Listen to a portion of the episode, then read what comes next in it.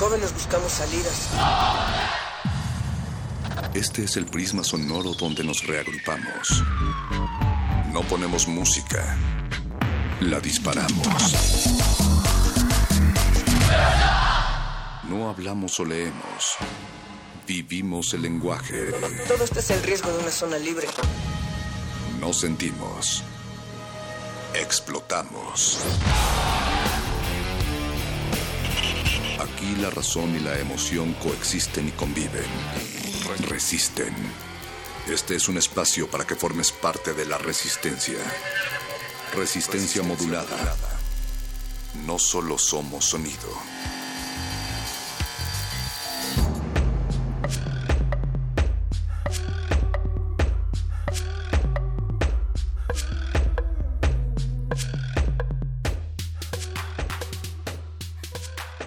Bienvenidos a este estado neutral en donde no hay clima, en donde tampoco hay tiempo, por eso Resistencia Modulada comienza a las 9.10 en donde la forma de concebir el mundo no es como esta, sino diferente. Hemos recorrido un largo camino hasta aquí y las plantas de nuestros pies con todo su follaje puede ser escuchado, sí, con los agujeros óticos que inundan la noche, pero también con los ojos, con los pelos y desde luego con la lengua. Recuerda, estás en el 96.1 de frecuencia de colores, números y tiempos. Esto es resistencia modulada según me comentan, Natalia Luna. Perro muchacho, lo es. Esta es una realidad también que vas construyendo con cada uno de tus sentidos y que también nos dé la posibilidad de imaginarnos otras realidades, que no pase ni un día más sin tener ni una menos ni uno más. Exactamente, nos solidarizamos con la gente que está allá afuera exigiendo este grito de batalla. Y los que están en cualquier otro lado haciendo del el tema de cómo nos relacionamos, de cómo se aborda el género y la violencia, uno mejor. Sabemos que la emoción que tapa los ojos y abre las orejas te hace ver hacia adelante y eso es justo lo que queremos aquí en Resistencia Modulada. Eh, también pedimos un servicio a la comunidad. Si ustedes han visto en el trayecto a su trabajo o debajo de sus asientos un like, sientan, eh, sean tan amables de otorgarlo a nuestra página de Facebook. Estamos como Resistencia Modulada. También Twitter, arroba R Modulada. Y nos pueden escribir a nuestro WhatsApp, que anda por ahí también, llamarnos directamente. Y todo esto porque esta noche vamos a recibir en la cabina resistente para hablar también, por supuesto, en esta construcción de entender al género y no a la violencia. Bueno, este principio tiene que ver con las diversidades y sobre las nuevas familias estará con nosotros Mario Fausto Gómez Lamont. Más adelante las convocatorias no se quedan atrás con El Charro en Bécame Mucho y entramos diciendo ni una menos porque precisamente Perro Muchacho Auditorio, ese será el tema que el modernísimo tocará. Una charla sobre las variadas formas que la violencia de género ejerce y van a estar también eh, enlazándose con gente directamente que ha participado en las manifestaciones que se dieron cita acá en la Ciudad de México, pero también en otros territorios. También es miércoles de literatura en resistencia modulada. Esta noche no vienen el Quijote y el Sancho de las letras, vienen el Quijote y la Dulcinea de las letras. Descubran qué opinan los poetas acerca del Sol, de la Luna, los planetas y de los extraterrestres. Estarán eh, leyendo poemas de Jaime Maussan, me parece. Veremos qué personaje quiere escoger el señor Agustín Mulia de aquellos otros dos que restan. Y también está Memo Tapia en la producción, Yesua Raciel en la asistencia de las galletas y otros menesteres. También Alba Martínez en continuidad, a quien le mandamos un gran saludo. Saludos también a todos los que están del otro lado de la bocina. Ya comienza resistencia modulada y por favor si ven a una eh, criatura extraña, anatómicamente incorrecta que responde al nombre de Javier Duarte, avísenos también. No, por favor. Ah, ¿Te has fijado, perro muchacho, que cada vez que saludamos a Alba tenemos que cruzar las tres fronteras de los reflejos óticos también. Justo a eso nos referimos cuando hablamos de que resistencia modulada es un espacio, eh, pues sin espacio, sin lugar, que rebasa fronteras y pues raza de bronce, raza que gritas y raza que sufres. Bienvenido a Resistencia Modulada. Ya estamos aquí. Soy hijo del papá, presidente de la Canaca, de la Canaca, Canaca. Y mis 50 mil pesos que me amarran como puerco. Mire, puerco. Centrales de abastos de la República Mexicana. República Mexicana. Es México, güey. ¿Captas? ¿Captas? ¡Puerco! Resistencia modulada.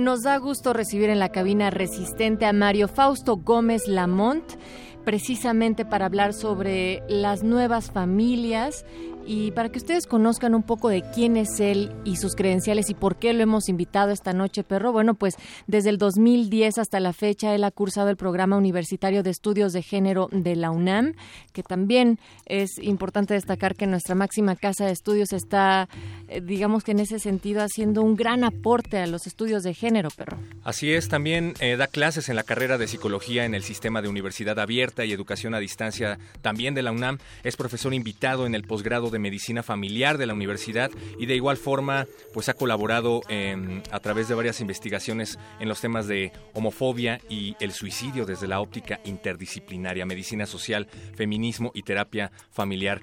Mi querido Mario, gracias por estar aquí con nosotros. Ah, muchas gracias por la invitación.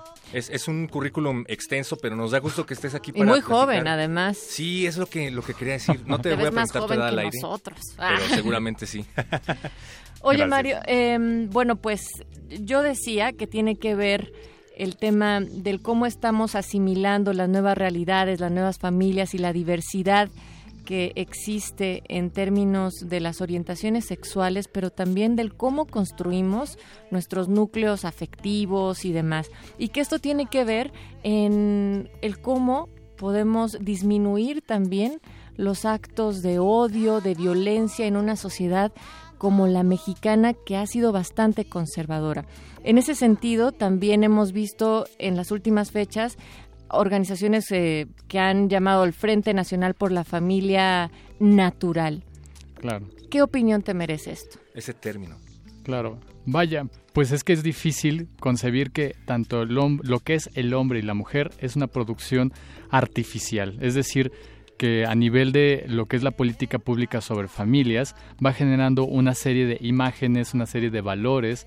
Entonces, aquello que tratan de defender estos grupos a, a- partir de lo que es ideología de género, tratan de dar un paso atrás, es decir, de lo que estamos luchando para que se vea que nuestras identidades son producidas artificialmente por medios de comunicación, educación y demás, y que si bien tenemos una base biológica, ellos quieren retomar la base biológica y llamarlo todo lo natural, es decir, el orden deseado. Entonces, básicamente lo que pasa ahí es de que tratan de nuevamente justificar todo lo que está ocurriendo a partir de lo biológico, Así es. ya haciendo a un lado lo social. Justo una de las peticiones de este tipo de organizaciones es eh, no a la ideología de género. ¿Qué Claro. es la ideología de género? La ideología de género es una postura que ellos tienen para descalificar lo que son los estudios de género, diciendo precisamente que lo biológico tiene una determinación más potente para determinar quién es hombre y quién es mujer, a diferencia de que estamos nosotros en el, programa universitario de estudios de género de la UNAM, pues eh, proponiendo que eso es construido socialmente, mediante reglas, mediante creencias, mediante la ética que se va difundiendo por todos los medios sociales. Entonces, lo que tratan de hacer es nuevamente un retroceso, dar un paso atrás, decir que somos pura biología y que lo social no nos determina y estamos nosotros en otro punto. Marta Lamas escribió un artículo interesante en el proceso donde describe precisamente que ideología de género simplemente es una postura prejuiciosa que trata de descalificar todos los avances sociales que se han dado en materia de, de lo que es el hombre y la mujer. Mario, ¿a qué grupos les interesa mantener esta postura de la familia natural y de estos frentes nacionales? Pues como lo hemos visto, un grupo conservador, pero que tiene todo un posicionamiento político, es decir, cuando nos acercamos a lo que se llama las políticas familiares de la OCDE, lo que nos marca es que tenemos tres, tres formas en las cuales se manifiesta la política familiar. La conservadora, la liberal, económica, y precisamente la socialdemócrata. cada una va a ver de forma distinta a la familia y va a generar una serie de propuestas para defenderla. La conservadora es totalmente empresarial, está viendo solamente a un tipo de familia porque la, la justifica a partir de una ideología religiosa. La liberal va a decir que solamente es un grupo de consumo, la cual tiene que satisfacerse. Y la demócrata pues va a estar viendo precisamente que la familia es configurada por las personas que habitan un espacio. Entonces vemos que ese concepto de familia, dependiendo la política y los intereses, va a ir generando precisamente pues sus propuestas. En este caso lo conservador es totalmente lo empresarial. Vimos familias de tipo blancas que tienen principalmente una ideología heterosexual, que no han recurrido al divorcio. Entonces son familias que tienen una característica interseccionalidad de intersección muy clara. Entonces vemos que es de un grupo privilegiado que quiere retomar una postura de poder. Ok. Eh, este tema ya se ha eh, puesto sobre la mesa varias veces, pero no creo que esté de más eh, reiterarlo aquí. Muchos hablan acerca del riesgo que corren los niños ante la sociedad al ser adoptados por parejas del mismo sexo.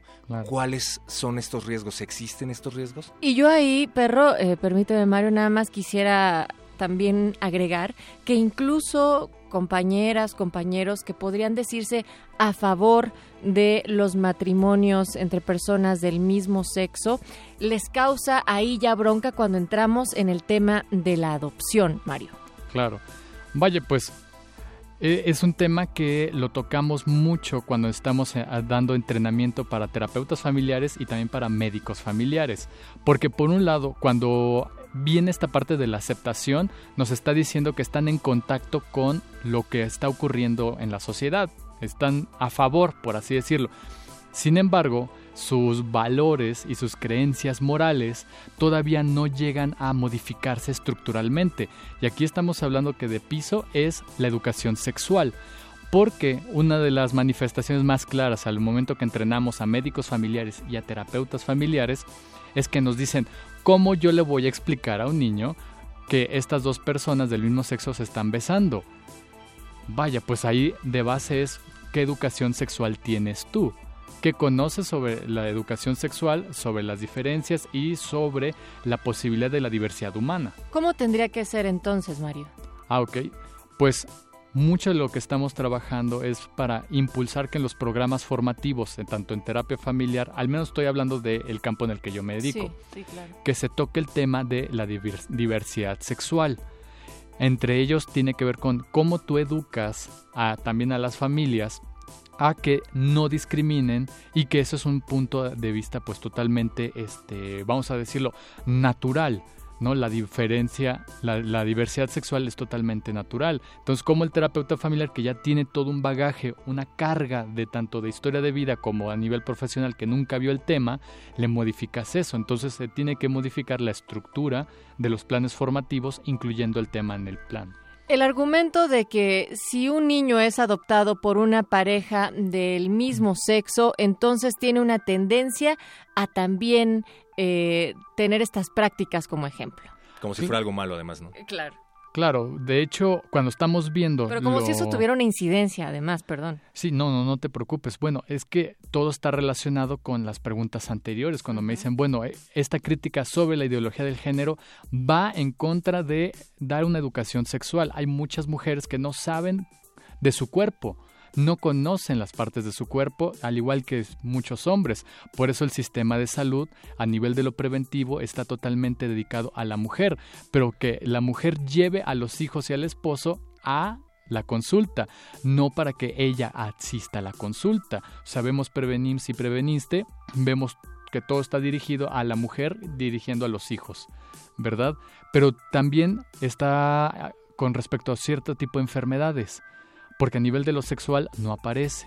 Hay muchos errores diagnósticos en medicina familiar que en mujeres que tienen una vida sexual activa después de su vida sexual reproductiva, es decir, ya después de que tuvieron hijos, no notan los médicos familiares que esas infecciones de vías urinarias pueden ser razón más bien de una infección de transmisión sexual. Pero como ya parió esta mujer, la vida sexual para el médico familiar en la mujer no existe. Ok. Entonces, ese es un sesgo muy grande que se tiene y además porque no revisan no revisan la- esa parte anatómica del cuerpo. Más vale prevenims. Pa- Y, y nada más déjame regresarme, perro, a, a esto. Es decir, yo me caso con otra mujer y decidimos adoptar o decido tener un hijo. Mi hijo no va a tener que ser, y si lo es, tampoco tendría ningún problema, pero por el hecho de ver a una pareja eh, del mismo sexo, no tiene por qué tener esa orientación sexual ni decisión. No, no necesariamente. O sea, la diferencia entre la orientación sexual y la preferencia sexual tiene que ver con el desarrollo de, de la persona. Es decir, este, este niño o niña precisamente va a ir conociéndose a través del tiempo. No, no es un causal. Claro. O sea, y además, ¿cuál sería el problema? Sí, sí, desde luego. Claro. Ah, conozco varias parejas de chicas que a la larga piensan tener eh, un hijo, piensan adoptarlo, pero uno de los eh, retenes es qué van a pensar de él en la escuela. ¿Cómo le voy a decir que tiene dos mamás y que se burlen de él? O sea, el- el rechazo social, pues ahí que procede. Claro, pues ahí la capacitación para profesores y directivos dentro de, pues ahora sí, del espacio educativo. Lo que hacemos en terapia familiar es educar a los futuros terapeutas a esta situación. Como por ejemplo, que no necesariamente tú tienes que pertenecer al grupo de la diversidad sexual para poder atenderlo Claro. pero tienes que tener muy presentes tus propios prejuicios que puedan afectar tu relación con estas personas porque somos personas politizadas. Entonces, en medida en que sientan que hay un rechazo por parte del servidor público, va a venir una denuncia. ¿Verdad? Entonces por eso se conoce o, en la población está muy bien conocida el CONAPRED, derechos humanos, eh, a qué áreas específicas de la Procuraduría se pueden asistir. Entonces, por eso uno como servidor público tienes que estar sensible al tema porque son personas poli- politizadas. Y en ocasiones son los menos sensibles a estos temas, Mario. Absolutamente. Eh, ¿Por qué en un país como el nuestro, donde existen miles de niños en situación de calle y otros tanto eh, esperando a ser adoptados en estas instituciones que se dedican a ello, se está restringiendo el derecho a la adopción? Claro. Es un problema muy grande porque tiene muchísimos avatares. ¿No? El día de hoy, en una supervisión con alumnos de la UNAM, precisamente estamos tocando el tema de un maltrato infantil por parte de una pareja heterosexual que esperó más de cinco años en tener a, a- estas dos criaturas. ¿no? Y que el maltrato venía de una manera sistemática porque decían es que ya no me gustó este niño, es decir, tenemos a dos hermanitos, los adoptamos, uno tiene cinco años, el otro tiene como solamente uno, el de cinco años como que ya no nos está gustando, queremos regresarlo.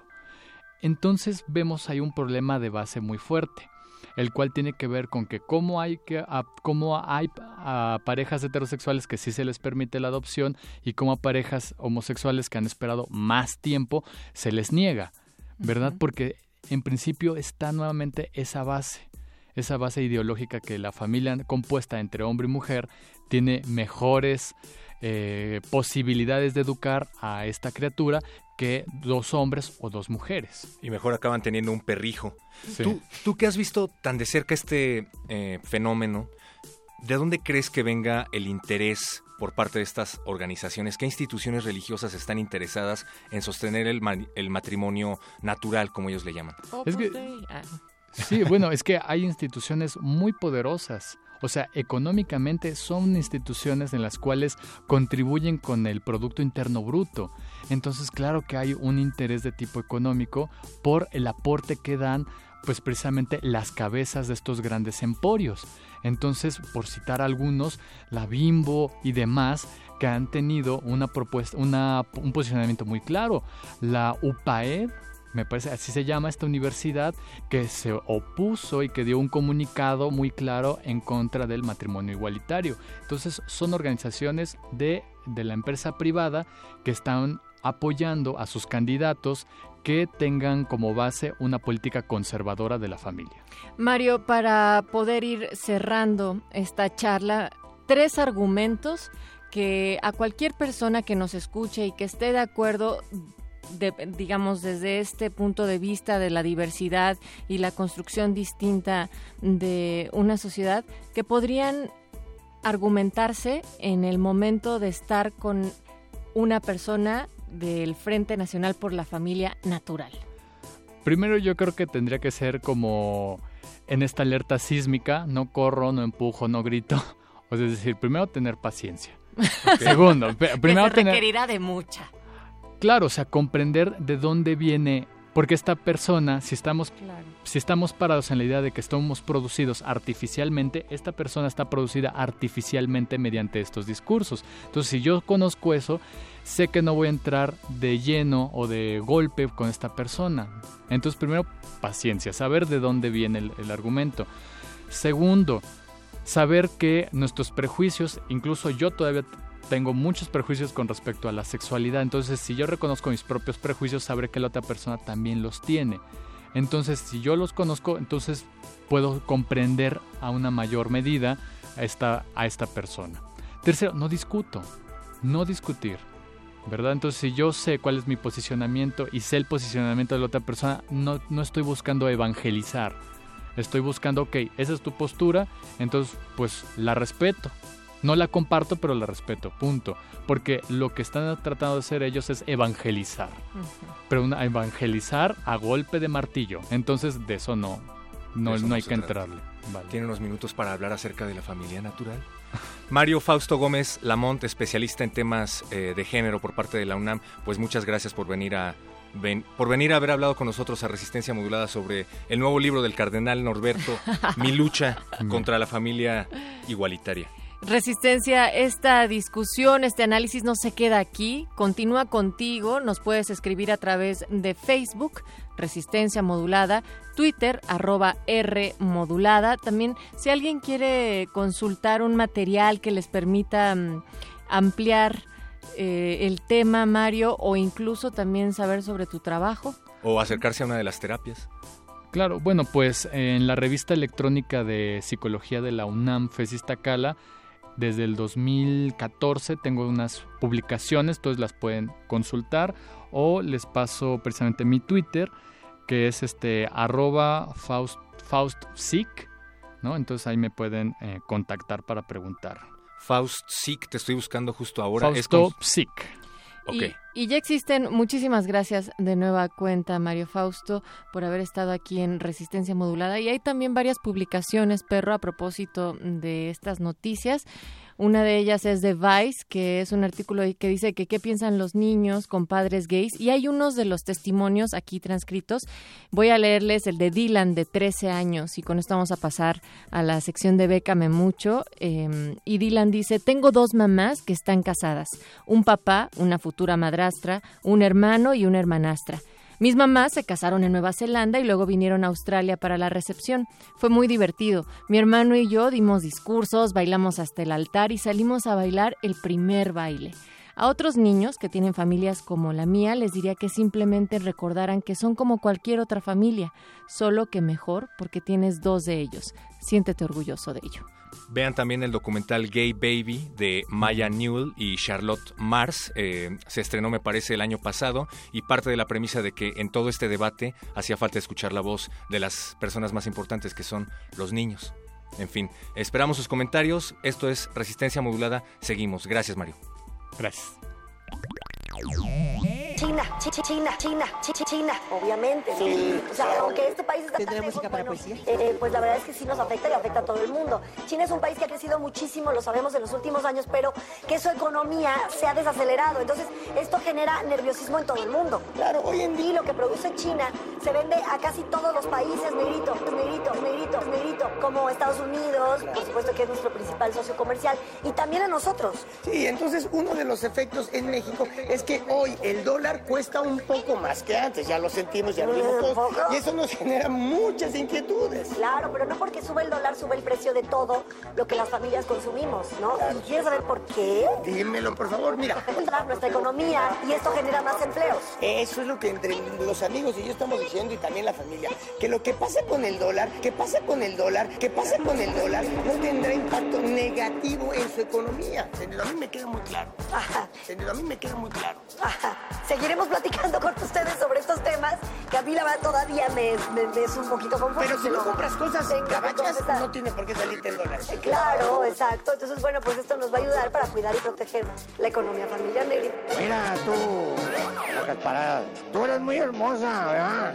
Y yo no te voy a faltar ese aspecto, ¿ah? Sea, sinceramente. Pero como te voy como hombre, no como el pretendiente que estoy diciendo ahorita. Como hombre, cállate los hijos. Como hombre, cállate los hijos. Resistencia modulada. Modulada. Resistencia modulada. Esto es un asalto sonoro a tus ojos. Dead Slow Ahead. Un carguero atraviesa el océano. La hipnótica cadencia de sus engranajes revela el continuo movimiento de la maquinaria devorando a sus trabajadores. Los últimos gestos los últimos gestos del viejo oficio de los marineros, desapareciendo bajo el ritmo automático del siglo XXI. Un retrato excepcional del paso del tiempo.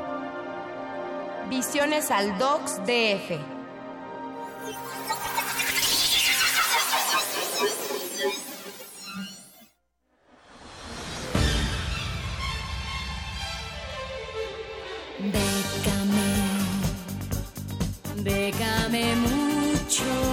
Bécame mucho. La guía para becas, premios, concursos, apoyos, financiamientos, residencias, convocatorias. Déjate becar. Estás en manos de expertos. Bécame mucho. Siempre hay oportunidades, aunque no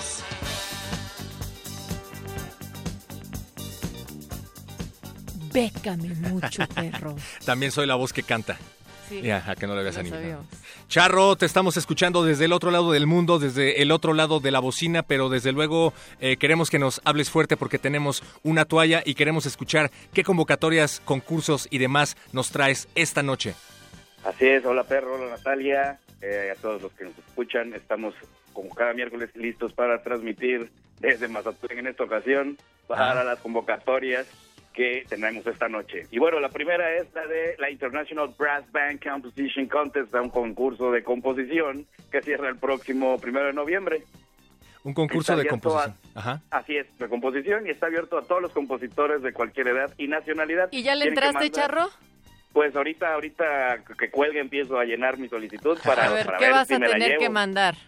Hay que mandar una composición por compositor eh, que no haya sido lanzada y que no tenga compromisos editoriales, ya sea que esté en otro concurso, que tenga cualquier compromiso, tiene que estar totalmente libre. El estilo, duración y dificultad de la composición son libres. Las especificaciones vienen en las bases. Y tú sabes que en esto de las convocatorias, aquí sí soy muy interesada del saber de a cómo nos toca el chelín. Pues hay tres premios, bien como dices, esa es la parte que a todos nos motiva a participar en estos concursos. Y el tercer lugar se lleva 500 euros, el segundo lugar 1.500 euros y el primerísimo lugar 3.000 euros. Recuerden que tienen que ser composiciones originales, así es que eh, si son D'Alessio y van a ser el nuevo himno de la América, mejor absténganse, ¿no? ¿O no, Charro? Sí, sí, sí, estamos hablando de composiciones un poco más formales, no es ni siquiera acústico, es como composición orquestal. Oye, La- Charro, pero, Sí. pero en esta convocatoria hay algunas letras chiquitas, es decir, esas especificaciones que no alcanzamos a leer, pero que tendríamos que tomar en cuenta. Eh, sí, la principal que, que, que me llamó un poco la atención es que solamente por participar, independientemente de si ganan o no, están autorizando el uso de la obra hasta eh, primero de marzo de 2018 a los organizadores. O sea que Así si no ya ganas sabes, ya se las diste, se las regalaste prácticamente. No, no, no, no, no la regalas. La- El derecho de composición sigue siendo del autor. Simplemente los estás autorizando a que ellos sigan usando la obra hasta esa fecha. Ah, entonces no está tan mal. Bueno, pero si no ganas no te dan chelín, entonces la van a usar como quieras sin eso de por medio. Exactamente, entonces antes de entrar deben saber eso para que sea una obra que no sea simplemente libre de compromiso, sino que no estén esperando que pase el concurso para ver si está libre o no. Tiene que estar libre al menos hasta esa fecha para que lo tengan contemplado.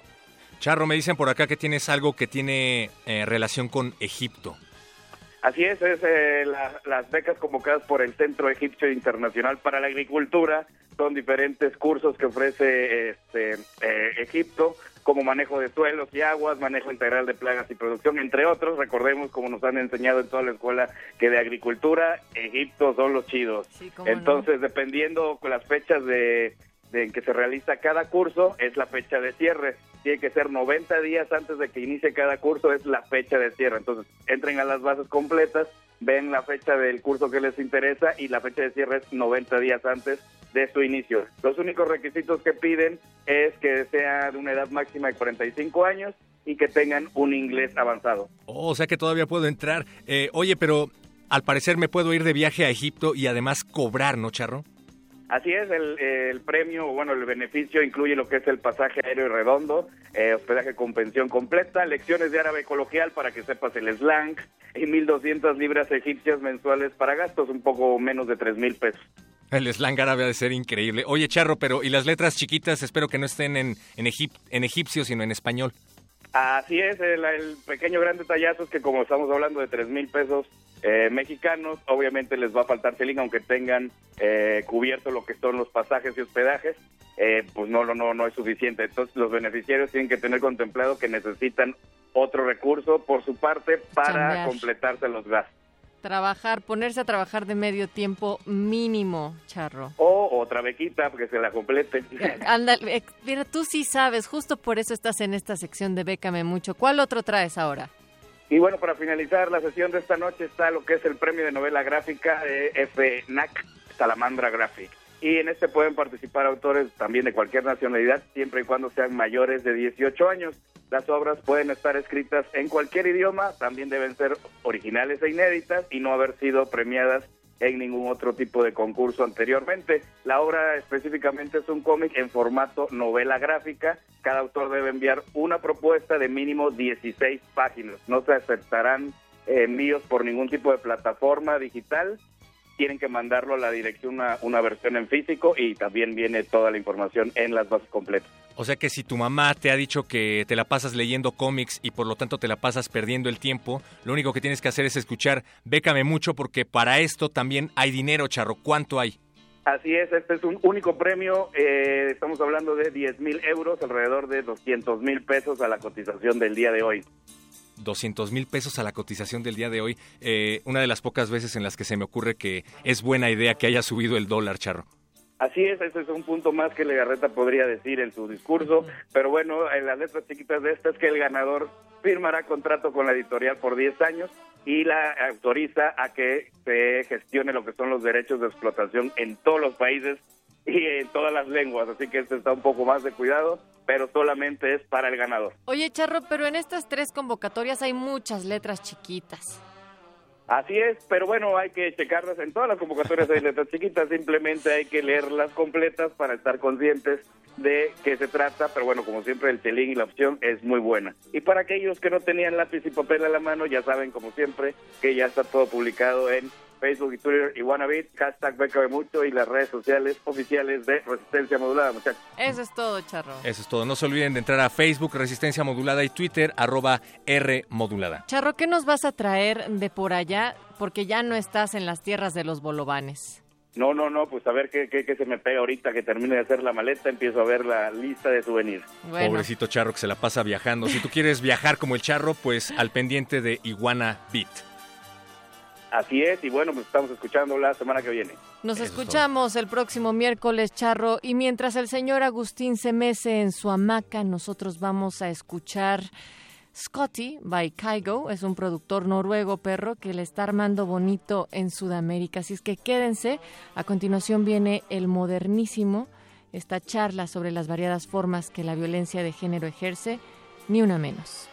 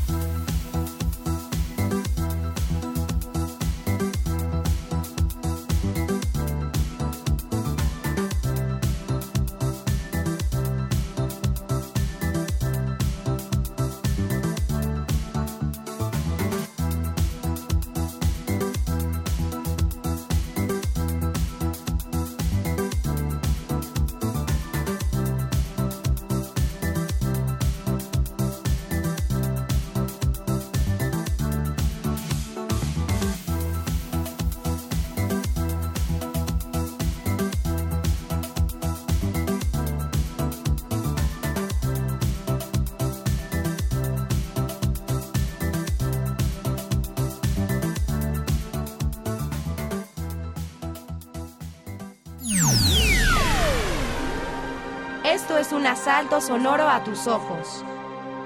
Visiones al Docs DF. Tempestad. Una mujer es recluida en una cárcel controlada por el crimen organizado, mientras otra busca a su hija desaparecida. A través de imágenes que nos sumergen en un viaje del norte al sur de México, los dos testimonios se entrelazan y nos llevan al centro de una tormenta. Un país en donde la violencia ha tomado el control de nuestras vidas, deseos y sueños. Visiones al Docs DF.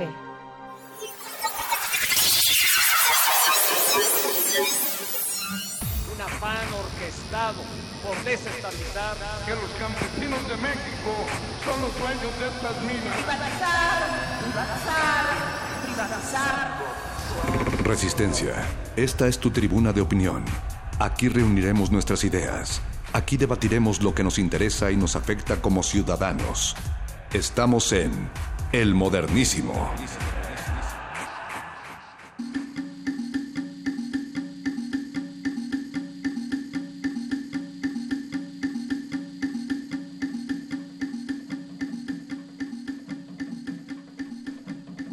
Bienvenidos todas, todos, todes a este modernísimo, el espacio de derechos humanos, temas públicos y salvaje pop de resistencia modulada. Gracias por dejarnos acompañar su noche de miércoles. Sonamos eh, por el 96.1 de FM todos los miércoles y por nuestro sitio www.resistenciamodulada.com. Les saluda Berenice Camacho. Eh, mejor conocida o peor conocida, no sé, como la señora Berenjena, y esa risa que se asoma es del doctor Rigo Mortis. ¿Cómo estás? Muy buenas noches, muy buenas noches, aquí nomás, riéndome de aquella fama de la señora Berenjena. Aquella fama, ¿no? ¿Cuál fama? No, no hay aquella. No, No, fama hay pasado, en el, no hay en el sen- pasado. en el sentido guarjoliano de la... Soy muy joven para eso. efímero, pero brutal. Dice Memo en la producción que Sí, eso dijo Memo. Ajá. El perro muchacho, ¿cómo estás, perro muchacho? bien, bien, eh, voy llegando. Saludos. Así es, y estamos pues muy contentos de estar aquí esta noche en el modernísimo de hoy, pues tenemos temas eh, variados, pero sobre todo eh, referentes al Día Nacional contra la Discriminación que se celebra en México. Eh, esta fecha, bueno, se celebra el día de hoy, 19 de octubre, pero esta fecha pues se retoma de de que en algún momento, bueno, el, el 19 de octubre, pero de 1810, Hidalgo decreta la abolición de la esclavitud. Entonces, de ahí es de donde se toma eh, la fecha, porque, bueno, la fecha internacional es en marzo, pero nacional la tomamos el 19 de octubre, pues por, esta, por este dato histórico Por la emancipación. Por la emancipación que tanto nos hace falta y pues vamos a estar como rondando un poco por ahí en esos temas de la discriminación y más puntualmente sobre temas de homofobia, transfobia y también sobre la marcha del día de hoy, bueno, el paro, el paro nacional de mujeres, nacional y regional, porque fue Sí, un paro eh, Sí, que se realizó en, varios países, Argentina. convocado en Argentina por un caso eh, muy, muy fuerte de un feminicidio que vamos a estar aquí platicando. El y pues, Cristina. ¿Perdón? Me parece que el nombre de la chica es Cristina, si no ahorita lo, lo Exactamente, sí, sí, sí, sí, sí es Cristina. No, no es Cristina, chicos. No, no, no. Es esta. Ah, ahorita se me, me acabas de agarrar en curva, pero es de apellido Pérez. eh, y es que ya Lucía son. Pérez. Lucía Pérez, exactamente. Lucía Pérez. Y es que ya son tantos y tantos es nombres que se van sumando que. Justo en la mañana estaba en un panel, eh, escuchando un panel, porque me fui a meter ahí en el centro, en este, el- al Centro Cultural Español, y, eh, un evento sobre medios digitales y en una mesa sobre temas de, de género y, la- y las coberturas periodísticas. ¿no? Y era bien interesante ver que, que que decían que la única visibilidad que, que tenía lo femenino en general y, y particularmente los cuerpos eh, eh, femeninos, o sea, mujeres, era prácticamente eh, como un adorno o como una víctima. Y entonces este, son nombres de que se van sumando, sumando, sumando. Y caray, o sea, estamos hablando que eh, llevamos este, más de 10 años con varias organizaciones diciéndonos qué es lo que está pasando. O sea, me parece que también sí es una emergencia nacional. O sea, definitivamente eh, la desaparición de 43 personas, de 43 estudiantes es muy grave porque fue en una noche. Pero pensemos que a lo largo de 10 años han han desaparecido eh, perdón, este, han sido asesinadas, eh, este, maltratadas, abusadas, eh, más, más de, de 332 mil casos, ¿no? Ahí hay una nota que acabamos de estar tuiteando, pero de esa magnitud es el tipo de agresión al que, están, al que los cuerpos femeninos se enfrentan o aquellas personas que se identifican como mujeres, ¿no? Porque finalmente la, la transfobia, eh, la homofobia, eh, tienen que ver, este, en el fondo tienen que ver con la negación y, y, el, y, el, desprecio de todo lo que tenga que ver con lo femenino, ¿no? Por supuesto. Y ahorita se está hablando también, por ahí, eh, este grupo de mujeres que se que, que, se reúne en torno a la constitución de la Ciudad de México, las constituyentes CDMX. Ajá, sí. Ellas están, eh, estuvieron sacando el término de transfeminicidio.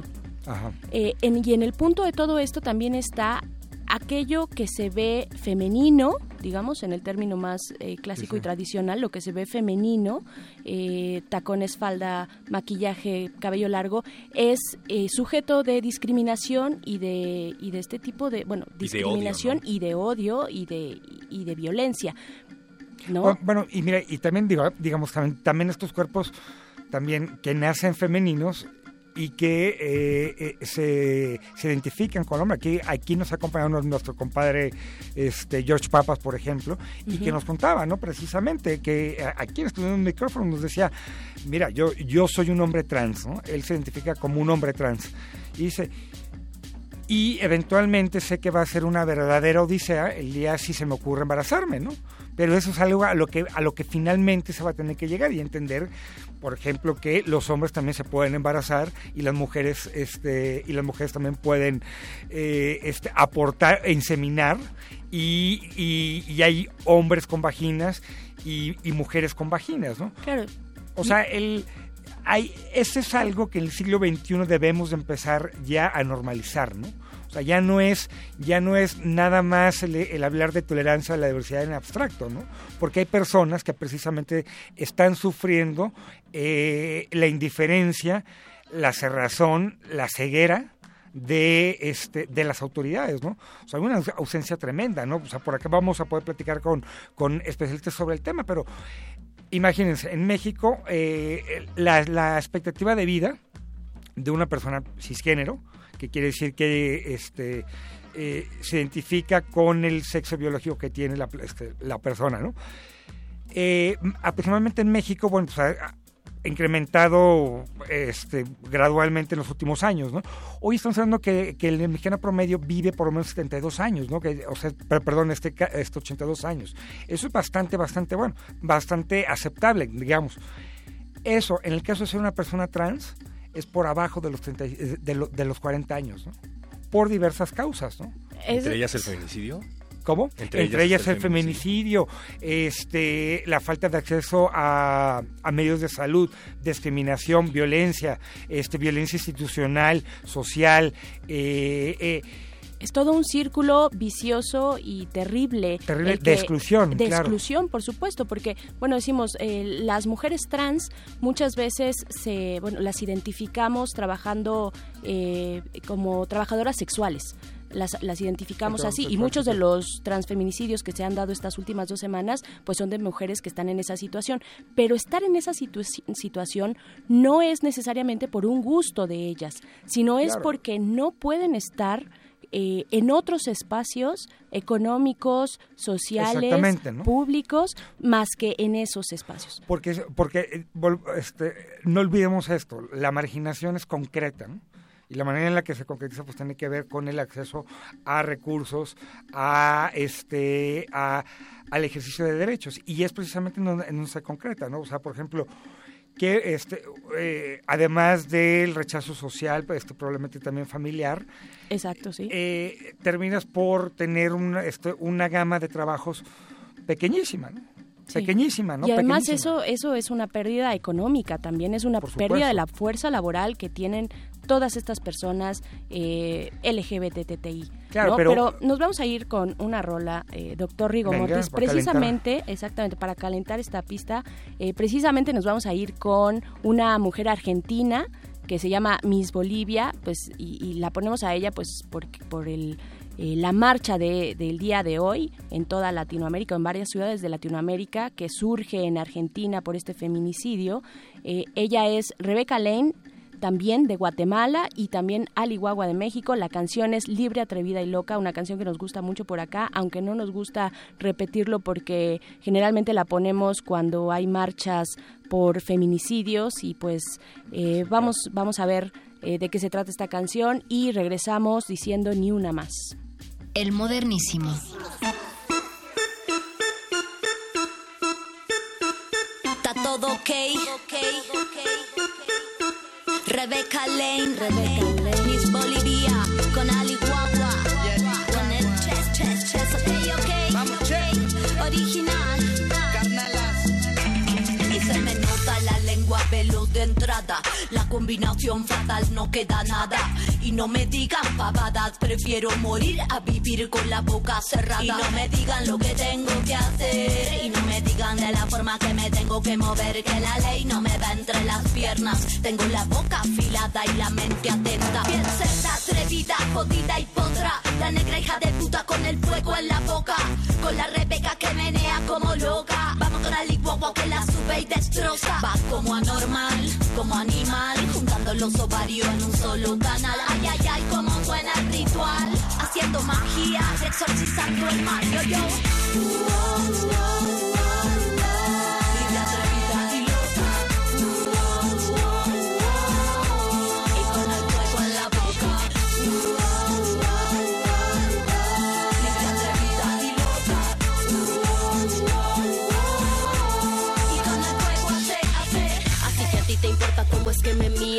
Si con la blusa se me sale el ombligo.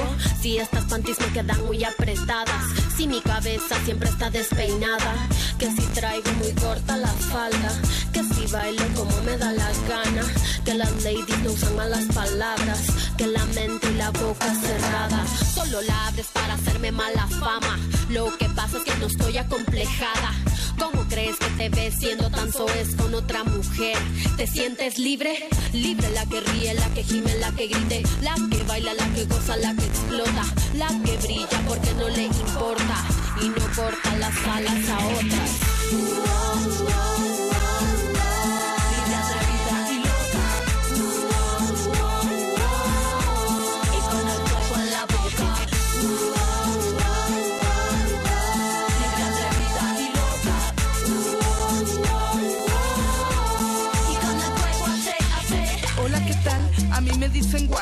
Represento al puerto donde se hacen las mejores paris. Con mis hermanas practico la cumbia. Es una religión como el hip hop que no te queden dudas.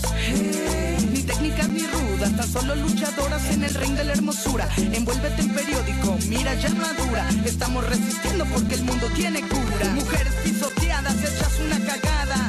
Pasan los siglos y seguimos basureadas, esclavas de la puta manada. Y si decimos algo, somos brujas y malvadas. Cisternas, carnalas, cabronas, armadas de lírica explosiva, de música pesada. Suena profundo por toda la casa. México, Argentina, en vivo en Guatemala.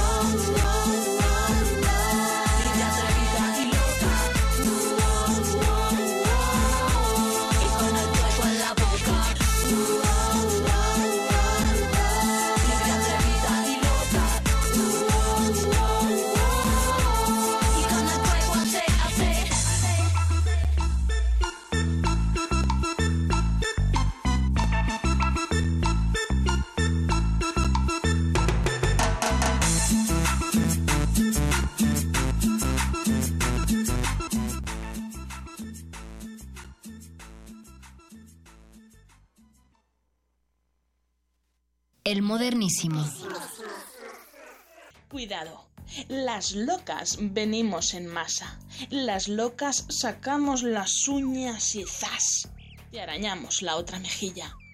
Cuidado.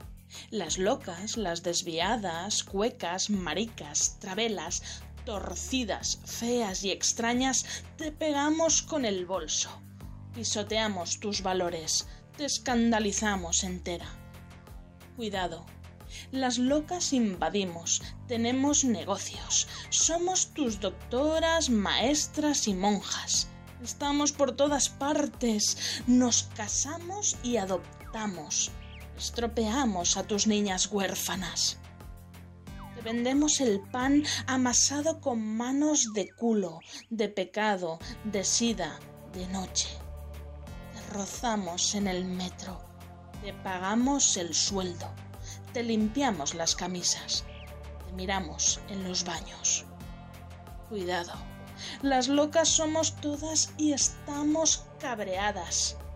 Las locas te arañamos, te pegamos y escupimos.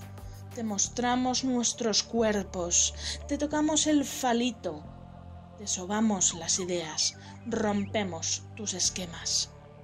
Cuidado, que va a ser que ahora no tememos a tus perros, a tus porras, a tus palabras, a tus condenas o a estar presas. Porque ya hemos estado ahí mucho tiempo.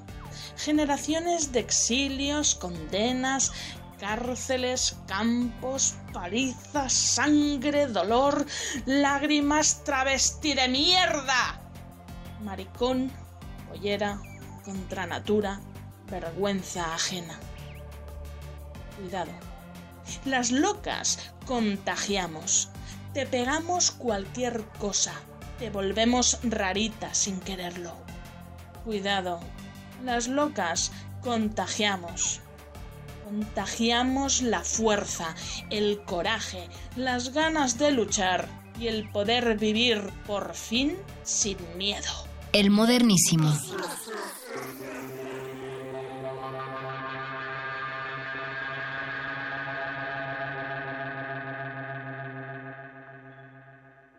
Y así les damos la bienvenida a los que no se han ido y a los que acaban de llegar. Seguimos transmitiendo a través del 96.1 de FM Radio UNAM, pero también a través del 860 del Alma Mater del Cuadrante. Esto es Resistencia Modulada y la sección El Modernísimo, el espacio de cultura y política, derechos humanos y pop de pues resistencia modulada. Aquí la señora Berenjena y el doctor Rigo Mortis. Acabamos de escuchar Voces del Extremo, un poema de Sus García, y es que esta noche decimos ni una menos, señora Berenjena. Así es, perro muchacho, bienvenida la audiencia del 860 de AM. Esto, este, este poema se llama Las Locas y es publicado hace, me parece que en 2011, eh, poema publicado en un libro que se llama Poesía para Niñas Bien, de la española Sus García. Entonces, y, quisiera nada más decirles que, bueno, el libro inicia diciendo lo siguiente. Aquí estoy, me llamo Sus y soy transgénero. Llevo años siéndolo, fui niño boyera y niña gay. Así inicia este, este libro y bueno, estamos hablando de transfobia, de, de homofobia, de feminicidios, porque no quisiéramos hablar de eso, pero hay necesidad absoluta de hacerlo, eh, no solo en nuestro país, sino de manera regional. Eh, en México hemos vivido una oleada fuerte de esta intolerancia y rechazo a la diversidad. Eh, y para hablar de este tema ya tenemos en la línea a Gloria Davenport. Ella es activista trans por los derechos de las mujeres trans, es presidenta de Humana Nación Trans, un proyecto ciudadano que trabaja por la dignidad de las personas trans y en general ha hecho mucho trabajo ciudadano en las cámaras, en el Congreso, cerca de este grupo de las constituyentes de la Ciudad de México también. Así es que tiene una larga historia de defensa de derechos eh, de las personas trans. Eh, Gloria, te doy la bienvenida. Buenas noches. Hola, buenas noches, ¿cómo están? Muy bien, muchas gracias por tomar esta comunicación. Y, gracias. No, pues gracias a ti y para que nos cuentes eh, sobre todo pues de dónde viene esta situación, entender esta situación de violencia por las que atraviesan las mujeres trans eh, y la marcha también del día de hoy en la que eh, supe que estuviste por ahí presente. Ah, sí, buenas noches. Mira, nosotros vemos que la marcha, la, la problemática que enfrentamos las mujeres trans sobre todo en este momento coyuntural, este, em, tiene, de entrada tiene dos, este, dos causales. La primera, pues estas marchas estos movimientos de la ultraderecha que hemos visto recientemente, impulsados por las iglesias católicas con una comparsa de iglesias evangélicas, por otro lado, y los partidos políticos de ultraderecha, concretamente el PAN con empresarios. Esta cuestión de utilizar la la iniciativa de Peña Nieto, el presidente Peña Nieto, para reformar el artículo cuarto constitucional y quitar la discriminación del matrimonio, ha sido utilizada por estas fuerzas para engañar a través de una, un mito que se llama la ideología de género, que te comento no aparece en ninguna de las 32 cuartillas de la iniciativa presidencial, ¿no? Sí. Pero también, mira, sería absurdo no hacer autocrítica dentro del movimiento LGBTTI. Llevamos años las personas transgénero peleando contra un fenómeno que se llama homonormatividad, perdón, y que está dentro del mundo lésbico gay y que se manifiesta con una exclusión hacia las mujeres transgénero, hacia las personas transgénero. Esta homonormatividad ya ha sido estudiada incluso a nivel académico por Susan Stryker y, y Lisa Dugan y se basa precisamente en eso, en replicar desde el mundo lésbico gay las prácticas este, neoliberales empresariales del mundo heterosexual, como puede ser, por ejemplo, el matrimonio y la exclusión a personas bisexuales y personas transgénero. Eh, ah, eh, te, escuchamos por ahí. Eh, bueno, la, la, Ciudad de México, decíamos aquí en la cabina hace un momento, la Ciudad de México se ha autoproclamado eh, gay friendly, pero vemos que los tratos frente a las autoridades, frente a la policía, frente a esas personas que nos representan el Estado, a todos los ciudadanos y ciudadanas, los tratos para las personas eh, trans siguen siendo discriminatorios. Eh, ¿cuáles, ¿Cuáles son los puntos flojos todavía en cuanto a políticas públicas para esta población que ha sido tan discriminada, triplemente discriminada? Eh, Gloria podríamos empezar por el hecho de que en 2009 se reformó la ley de salud en la Ciudad de México para este el acceso a la salud de las personas transgénero. Este, y em, lo que hizo inmediatamente la Secretaría de Salud fue este em, poner la salud de las personas trans en una clínica de VIH. Yo te preguntaría, ¿qué tiene que ver ser que eres una persona transgénero con tener VIH?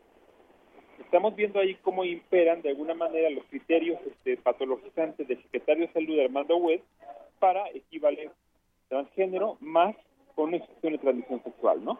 Nosotros originalmente habíamos propuesto que la salud de las personas transgénero se diera en cuatro clínicas de salud norte, sur, este, oeste. A Webb insiste en que nosotros seamos, este, estemos vinculadas con VIH. Yo le preguntaría a Webb, como se ha preguntado muchas veces públicamente, ¿Acaso cree que las personas trans nos volvimos transgénero por tener relaciones sexuales en un condón? ¿O por un, este, una transmisión de sangre? Entonces aquí estamos viendo cómo una política pública como tal se convierte en una simulación electorera y populista cuando la, el prejuicio de un funcionario público que cobra y vive de los impuestos de personas trans se manifiesta con un acto de exclusión. ¿no? La ciudad amigable no es más que un mito por eso cuando fue la, el nombramiento, yo nada más llegué, entré a la puerta, me tomé una fotografía y me fui a tomar cerveza. Muy bien hecho. Esa es una buena actitud. Esa es la actitud. Gloria, te habla, te habla Rigo Mortis este, de este lado. Eh, hola. Hola, hola. Mira, este, ¿cómo podemos también, digamos, este, también identificar otro tipo de violencias que también, eh, digamos, cruzan eh, la condición de las personas este, de, de, las personas eh, transgénero. Es, es, decir, por ejemplo, la, la, cuestión de raza, educación, clase social, este, religión, ¿no? ¿Qué hay, qué hay en esos, en esos digamos, focos de resistencia, ¿no? Sobre todo desde más allá de la de los gobiernos este, en cuanto a la sociedad, ¿no? Yo, yo habiendo leído todas las noticias y los testimonios desgarradores, eh, te preguntaría qué podemos hacer, cómo nos podemos educar. Mira, primero que nada, tenemos que darnos cuenta que los derechos de cualquier de las personas no son materia de lucro. ¿Eh? ¿Mande? Tenemos que darnos cuenta que los derechos humanos no son materia de lucro ni deben serlo. Aquí te pongo un ejemplo. La red a la que pertenezco somos personas que nos financiamos nosotras mismas no financiamiento de gobierno hicimos una, una este, queja ante el CONAPRED, denunciamos varios este, este varios este, varios videos transfóbicos y este lo que sucedió fue algo muy curioso. Um, al CONAPRED. El CONAPRED se negó a resolver la cuestión de los este, de los videos transfóbicos y lo que hizo fue que detuvo todo el proceso hasta que pasó lo que pasó, ¿no? Sin embargo, el CONAPRED hoy llama a organizaciones trans, muchas de ellas que reciben financiamiento, y hace una simulación ahorita para legitimarse de que está trabajando el tema trans, cuando las quejas que nosotros pusimos antes de la de las marchas todavía las está bloqueando, ¿no? Estamos viendo con la FRED este, que se presta a simulaciones, que convoca organizaciones transgénero que están recibiendo recursos por parte del Estado y que finalmente se están prestando, te digo, también a una, o sea, una obra de teatro, ¿no?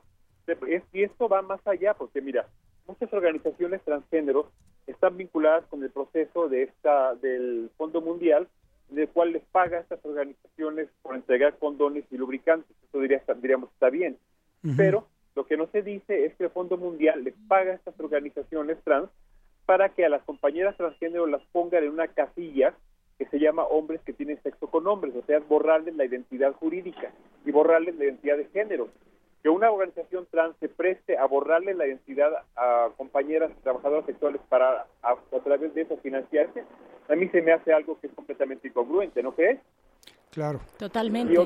Y, otras organizaciones trans que también están recibiendo recursos por parte del gobierno de Miguel Ángel Mancera este, y de desarrollo social para ir a, a, a dar clases de cómo preparar chocolates, por ejemplo, cuando en realidad vimos que el propio gobierno del doctor Mancera no ha generado un proyecto de rescate laboral para personas transgénero. Si hubiera aplicado este proyecto de rescate laboral para personas transgénero que hemos estado exigiendo algunas organizaciones incómodas de hace- desde hace más de cuatro años, ni Paola ni esta Aleja hubieran sido asesinadas porque no hubieran estado ejerciendo el trabajo sexual. Exactamente, están en una condición muy vulnerable, extremadamente vulnerable, eh, y, y finalmente tampoco tienen a dónde, a dónde recurrir. Y, y- y- y es, decíamos hace un momento también, Gloria, que es como un círculo vicioso. Eh, las personas y las mujeres trans son rechazadas en sus casas, son rechazadas en lugares de trabajo y no tienen otra opción más que recurrir al trabajo sexual. Claro. Bueno, Mira, sí. Yo le pregunté hace poco en público a la diputada Rebeca Peralta, que fue la que bloqueó el... Ni siquiera se quiso acercar con nosotros a escuchar nuestro proyecto de rescate laboral para personas trans. Después de que asesinan a Paola, públicamente lo he hecho varias veces en internet, le preguntaría a ella si ella a los 22 años tuvo que estar parada en la calle haciendo trabajo sexual por 200 pesos. ¿Y por qué no lo va a hacer entonces ahorita? ¿No? O si ella tiene hijas, me gustaría que su hija estuviera parada ahí en eh, Puente Alvarado a las 11, 12 de la noche subiéndose a, a- automóviles de desconocidos para tener sexo en un automóvil por 200 pesos. O sea, así de grave están las cosas y así de cínicas están las cosas, porque la diputada Rebeca Peralta de la Comisión de Grupos Vulnerables, no, de la Comisión de Diversidad del PRD en la Asamblea Legislativa, es la que no quiso reunirse con nosotras, porque además tienen este sector, te digo, de organizaciones privilegiadas, financiadas, aprobadas por este eh, funcionarios del gobierno de Mancera y por cuates este, gays como normados, que son los que filtran. Entonces ellos filtran a una población muy elitista que les sirve para tomarse fotos con Peña Nieto en selfies, por ejemplo, pero no se acercan a las compañeras como Alesa, que era tenía 27 años, que venía de Tabasco, que tenía todo el cuerpo tatuado y que finalmente ella misma lo decía, yo soy una puta. ¿Por qué? Porque quiso trabajar en una pizzería y no la, y la corrieron de la pizzería, trabajar en una estación de radio como locutora, la corrieron de la estación de radio y tuvo que llegar a esto, ¿no? Entonces vivimos en una situación de simulaciones, una situación tan falsa que este, esa tesis de la película Matrix, de las realidades alternas, lo único que estamos viendo es que viene siendo una caricatura chafa de la realidad, ¿no? Dibujada precisamente por los funcionarios del gobierno de Peña Nieto y del gobierno de Mancera.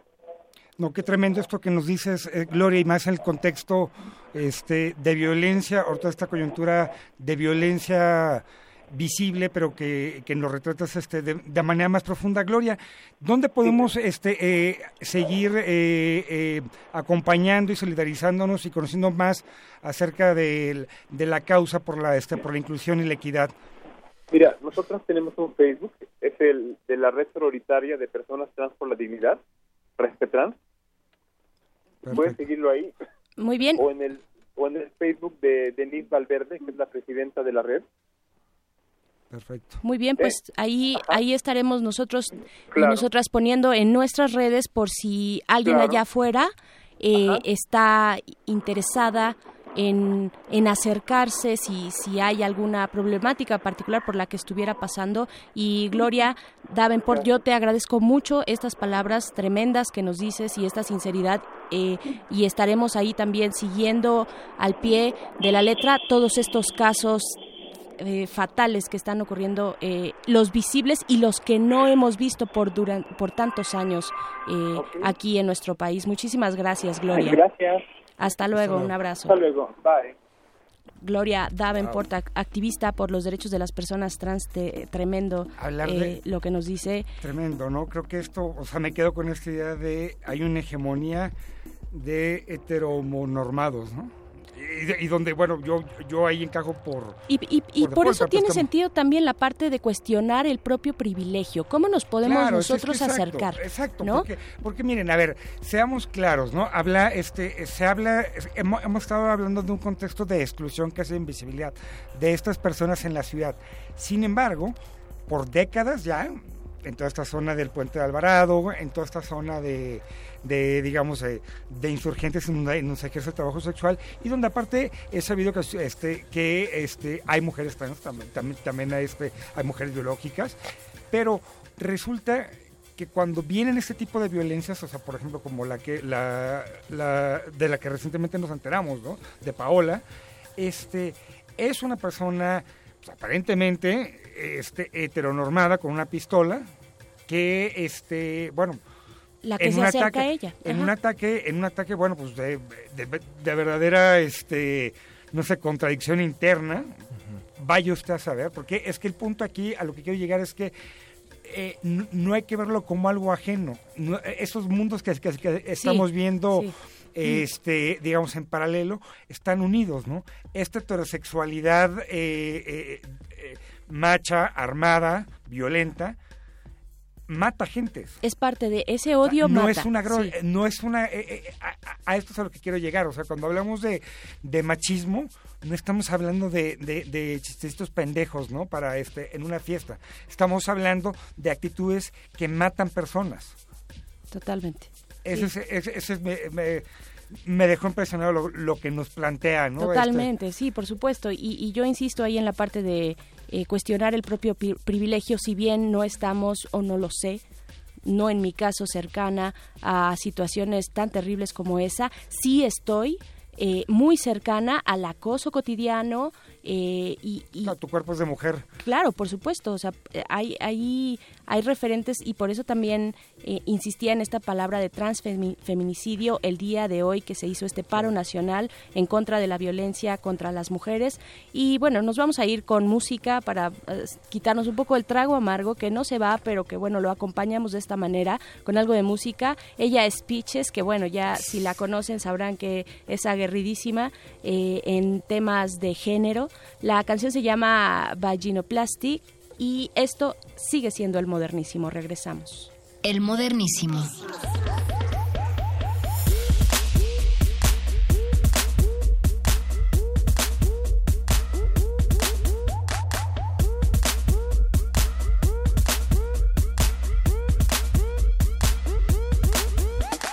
I was blessed with big, big, big lips.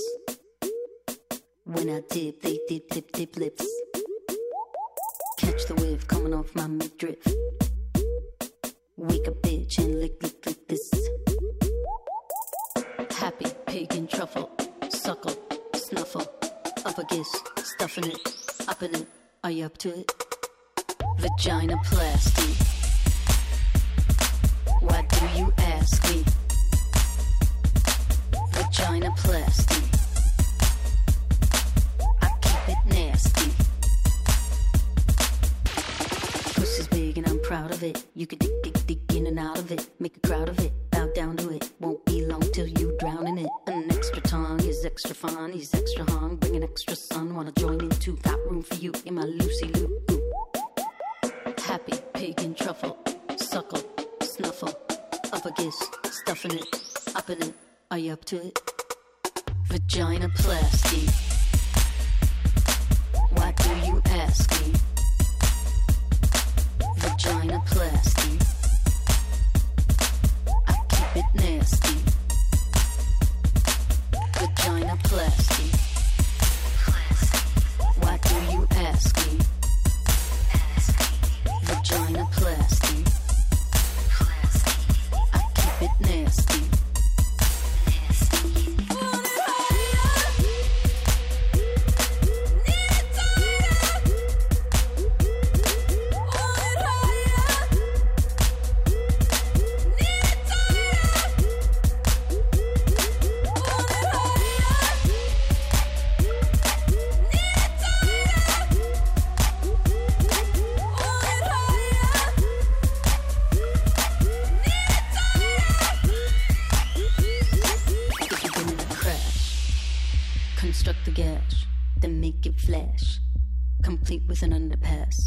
If you're born as a man, but know you're a woman, I understand. Gotta get it, get it, girl. Happy, pig in trouble. Suckle, snuffle, up against, stuffing it, up in it. Are you up to it? Happy, pig in trouble. Suckle, snuffle, up against, stuffing it, up in it. Are you up to it? Are you, are you, are you up to it? Are you, are you, are you up to it?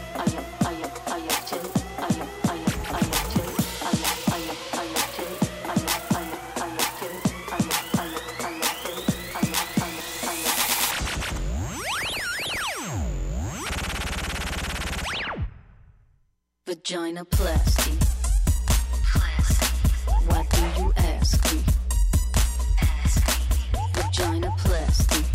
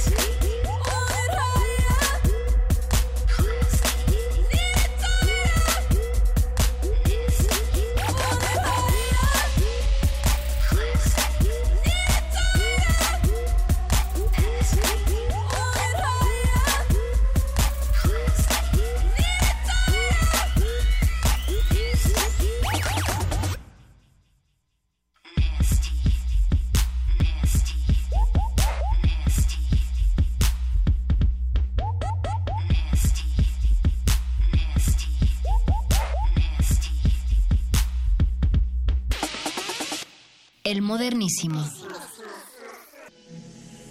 El chico este llegó, nos pidió un servicio, el cual nos negamos las tres primeras chicas. Cuando se acercó con Paola, ella accedió al servicio y avanzaron 15 metros en el carro. Se para el carro totalmente y empezamos a escuchar dentro del carro gritos de Paola, ¿no? Y gritaba, Kenia, Kenia. Entonces yo, y me percato que estaban forcejeando y Paola estaba encima del sujeto. Entonces cuando me percato de eso, oigo las dos detonaciones. Es este escolta de un empresario de infra de la Ciudad de México. Y cuando corro en la mera esquina ya venía dando vuelta una patrulla a la cual le pedimos el auxilio e inmediatamente pues nos auxiliaron. El modernísimo.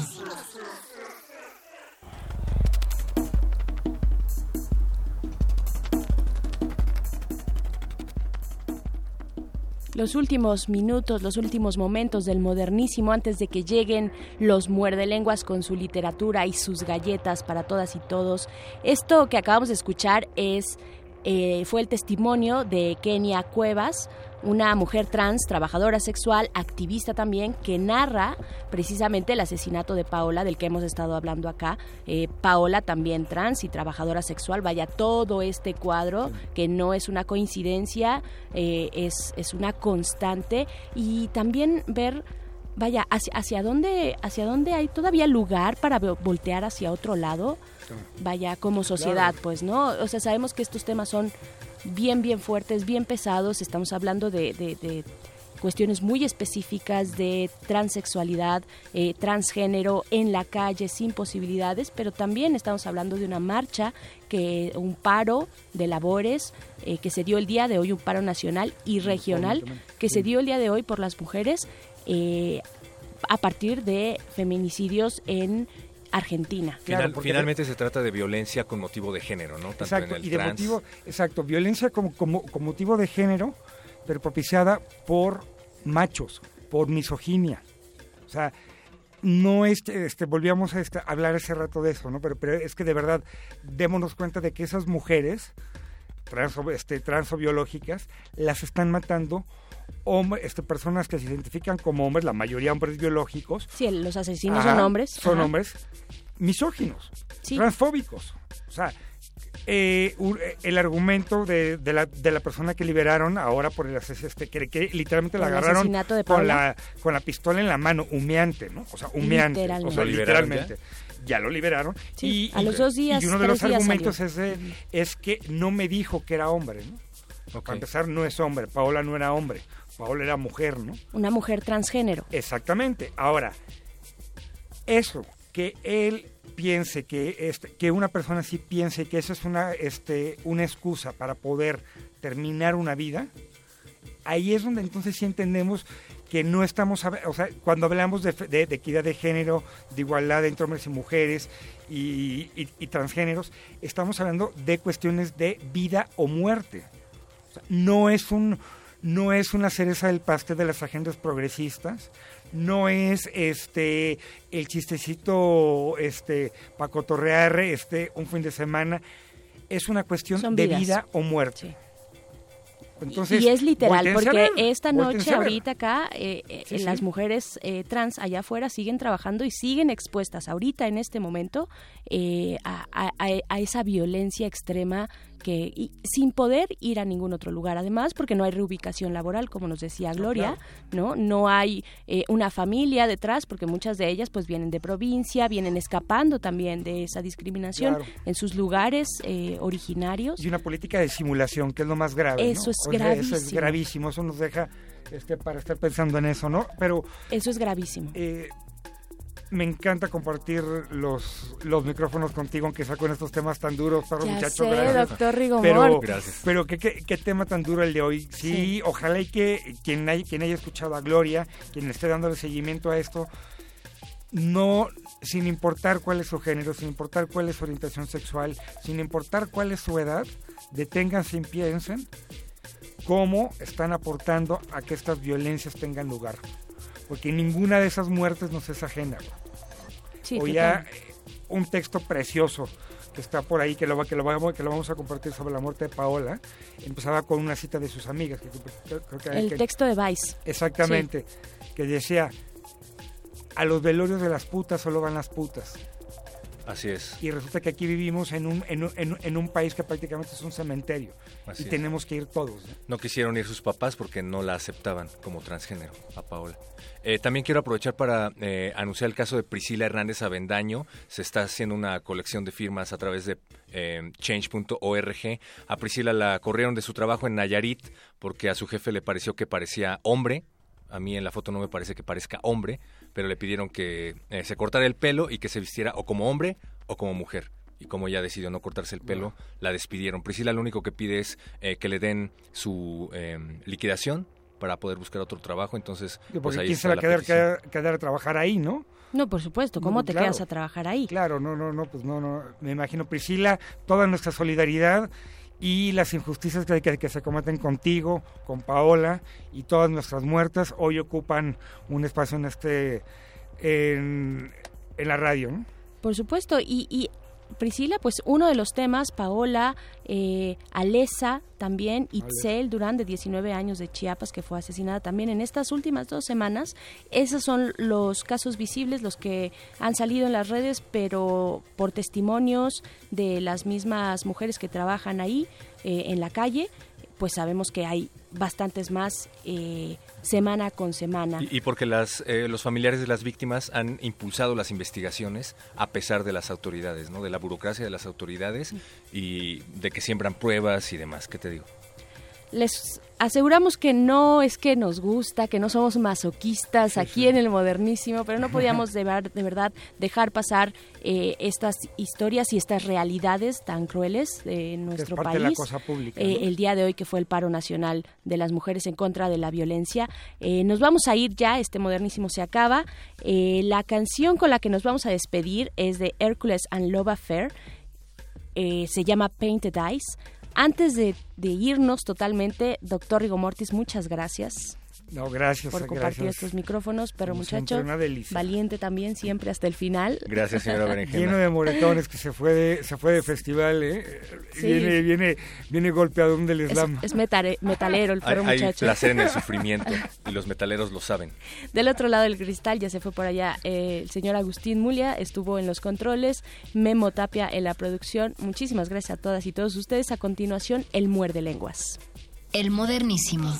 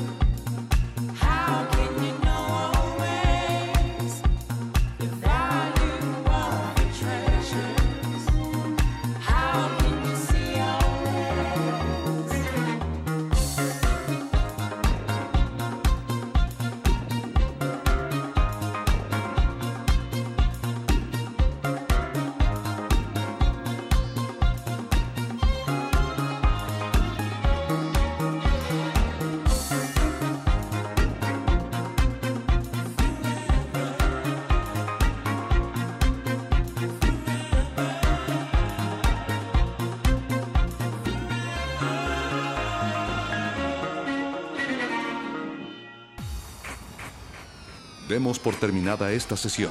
El punto de reunión será la próxima semana. Mismo lugar, misma hora.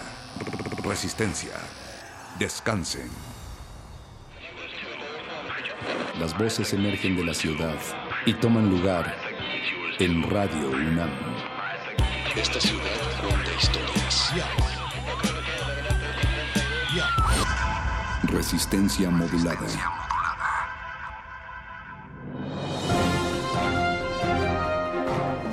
Esto es un corte informativo para la resistencia. La nota nostra. Las noticias frescas del día en el último rincón de la noche. Luego de que el secretario de Gobernación Miguel Ángel Osorio Chong ordenara la renuncia y huida de Javier Duarte, Miguel Ángel Osorio Chong negó haber ordenado la renuncia y huida de Javier Duarte. El secretario de Gobernación también dijo que la búsqueda del ex gobernador de Veracruz se pospondrá hasta el próximo año, ya que estos meses se disparará el número de personas que se disfrazarán de botargas y de Santa Claus, lo cual dificultará la investigación. Se sospecha que Duarte podría estar escondido en alguna tiendita entre frutsis y pingüinos o en el closet de la Casa Blanca. Luego de que un supuesto sicario se quejara en Google Play de que la nueva versión de WhatsApp no tiene el emoji de la pistola que usa para amenazar a sus víctimas, los directivos de la aplicación le respondieron que el cliente siempre tiene la razón. Es por eso que WhatsApp lanzará una encuesta a nivel nacional para que sicarios profesionales voten por los nuevos emojis de pistolitas. Entre las opciones se encuentran cuernos de chivo de distintos colores y adorables pistolas bañadas en oro. Esos emojis no los tendrá ni Obama. Tras el escándalo que generó el plagio de su himno, se reveló que el Club América también plagió un escudo de las Fuerzas Armadas estadounidenses para celebrar su centenario. Ante esta situación, los directivos del club declararon que todo ha sido un simple error metodológico y lo solucionarán poniendo comillas y citas APA tanto en el himno como en el escudo. Por lo pronto, la artista Mariana Villanueva, alias Haku, ya ha sido convocada para diseñar un nuevo logo de aniversario para el equipo y será totalmente original. Luego de haber sido señalado por faltar tres veces a la Asamblea Constituyente para redactar la nueva constitución de la Ciudad de México, el actor Damián Alcázar rompió el silencio. La estrella del cine mexicano denunció que al llegar al recinto, las autoridades lo confundieron con el amigo del cochiloco, y luego de varios días de interrogatorio, la policía llegó a la conclusión de que Alcázar es en realidad el expresidente municipal Juan Vargas, buscado desde 1999. Como dice la ley de Herodes, por fin se hará justicia. Continúa tu camino con cierta resignación, pues una constitución gobernará tu destino. Como buen capitalino, solo la ruina te espera, y aunque protestes afuera, te indignes y te incomodes, cumplirás la ley de Herodes de nuestro virrey Mancera.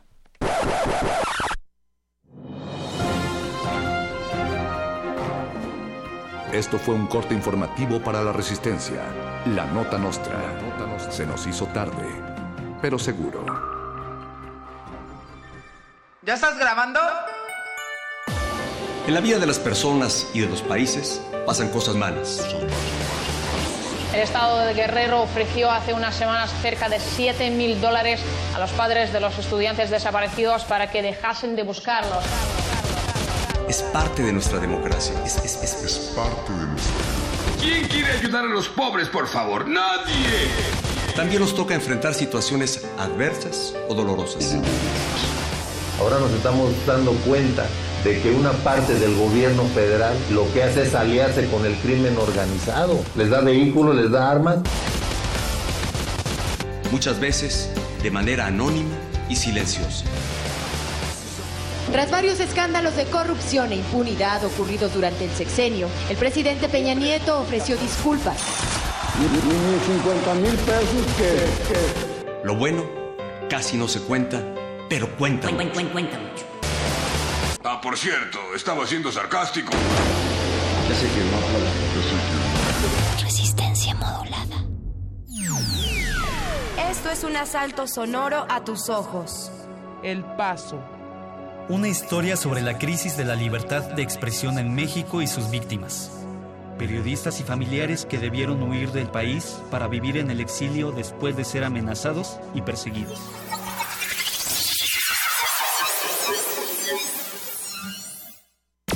Resistencia modulada. Habla Saúl Hernández. Saúl Hernández, finalmente, ¿cómo resistes? Con mucha convicción. La pregunta obligada y la respuesta más certera que nos han dado, por cierto. Y nos decías que te gustaba mucho el nombre de Resistencia Modulada. Me encanta decir, les, com- les comenté que, que- que me, me fascina, me parece un nombre muy adecuado a, a- a su, a su proyecto, a su trabajo. Porque además algo que, los jóvenes han demostrado durante décadas es la resistencia y que un programa envuelva de alguna manera esa, esa filosofía, mis respetos y mi admiración y muchas felicidades. 24 meses en la trinchera de tus oídos. Resistencia modulada. De lunes a jueves de las 21 a las 0 horas. Viernes de las 22 a las 0 horas. Por el 96.1 de FM. Radio UNAM.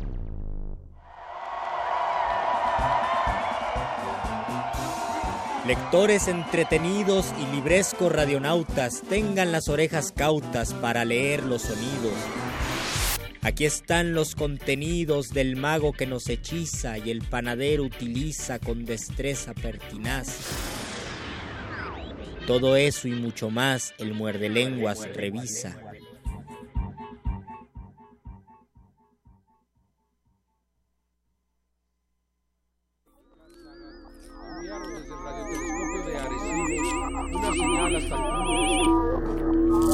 Muerde lenguas.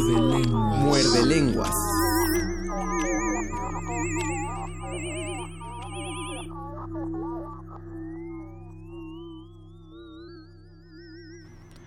El comedor y la biblioteca de mis recuerdos eran ahora derribada la pared divisoria, una sola gran pieza desmantelada, con uno que otro mueble. No trataré de describirlos porque no estoy seguro de haberlos visto pese a la despiadada luz blanca. Me explicaré. Para ver una cosa hay que comprenderla. El sillón presupone el cuerpo humano, sus articulaciones y partes, las tijeras, el acto de cortar. ¿Qué decir de una lámpara o de un vehículo? Ninguna de las formas insensatas que esa noche me deparó correspondía a la figura humana o a un uso concebible. Sentí repulsión y terror. En uno de los ángulos descubrí una escalera vertical que daba al otro piso. Entre los anchos tramos de hierro, que no pasarían de 10, había huecos irregulares. Esa escalera, que postulaba manos y pies, era comprensible y de algún modo me alivió. Apagué la luz y guardé un tiempo en la oscuridad. No oí el menor sonido, pero la presencia de las cosas incomprensibles me perturbaba. Al fin me decidí. Ya arriba mi temerosa mano hizo girar por segunda vez la llave de la luz. Había muchos objetos o unos pocos objetos entretejidos. Recupero ahora una suerte de larga mesa operatoria muy alta en forma de U, con hoyos circulares en los extremos. Pensé que podía ser el lecho del habitante cuya monstruosa anatomía se me revelaba así, oblicuamente, como la de un animal o un dios. Asimismo recuerdo una V de espejos que se perdía en la tiniebla superior. ¿Cómo sería el habitante? ¿Qué podía buscar en este planeta no menos atroz para él que, para, que él para nosotros? ¿Desde qué secretas regiones de la astronomía o del tiempo, desde qué antiguo y ahora incalculable crepúsculo habría alcanzado este arrabal sudamericano y esta precisa noche? Me sentí un intruso en el caos. Afuera había cesado la lluvia. Miré el reloj y vi con asombro que eran casi las dos. Dejé la luz prendida y acometí cautelosamente el descenso. No era imposible bajar antes de que el habitante volviera. Mis pies tocaban el penúltimo tramo de la escalera cuando sentí que algo ascendía por la rampa, opresivo y lento y plural. La curiosidad pudo más que el miedo y no cerré los ojos.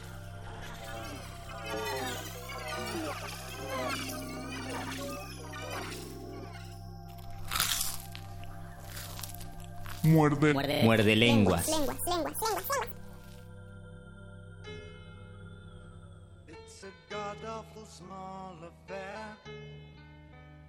To the girl now she hair, but her mommy is yelling no, and her daddy has told her to go, but her friend is nowhere to be seen.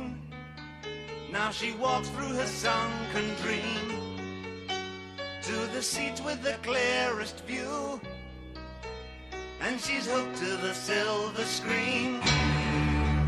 But the film is a sad thing for, for she's lived it ten times or more. She could spit in the eyes of fools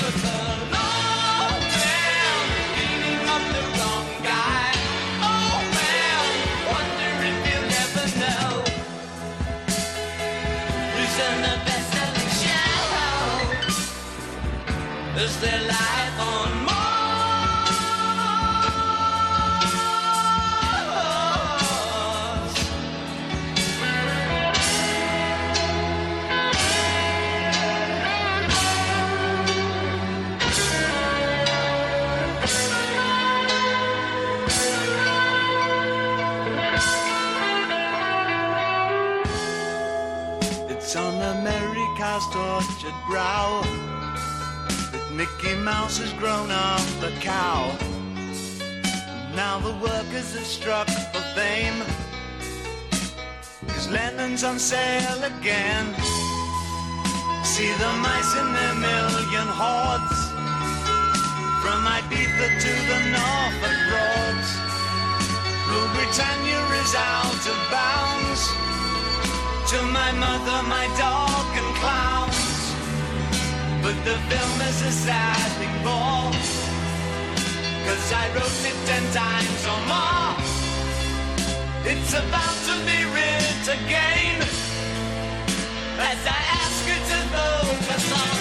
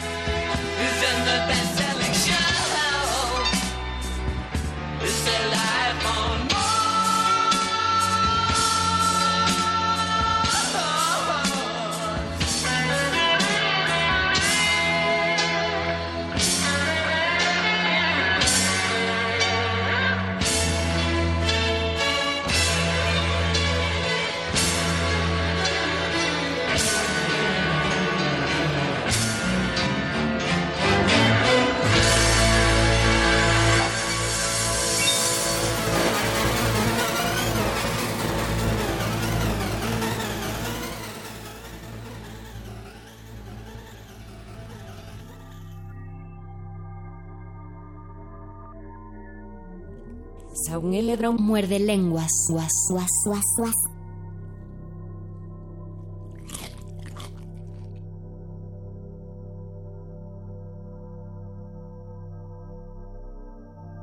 Es 19 de octubre, son las 22:49 y este es Extraterrestres, OVNIs, Galletas, Literatura, Muerde Lenguas, el programa D. Y a mi lado está el Mago Conde. Y a mi izquierda está Luis Flores del Mal tratando de hablar como Yoda. Ajá. No, quería decirlo al revés. Entonces, ja. Jaja. Aj, aj. Muy bien. Es una risa al revés.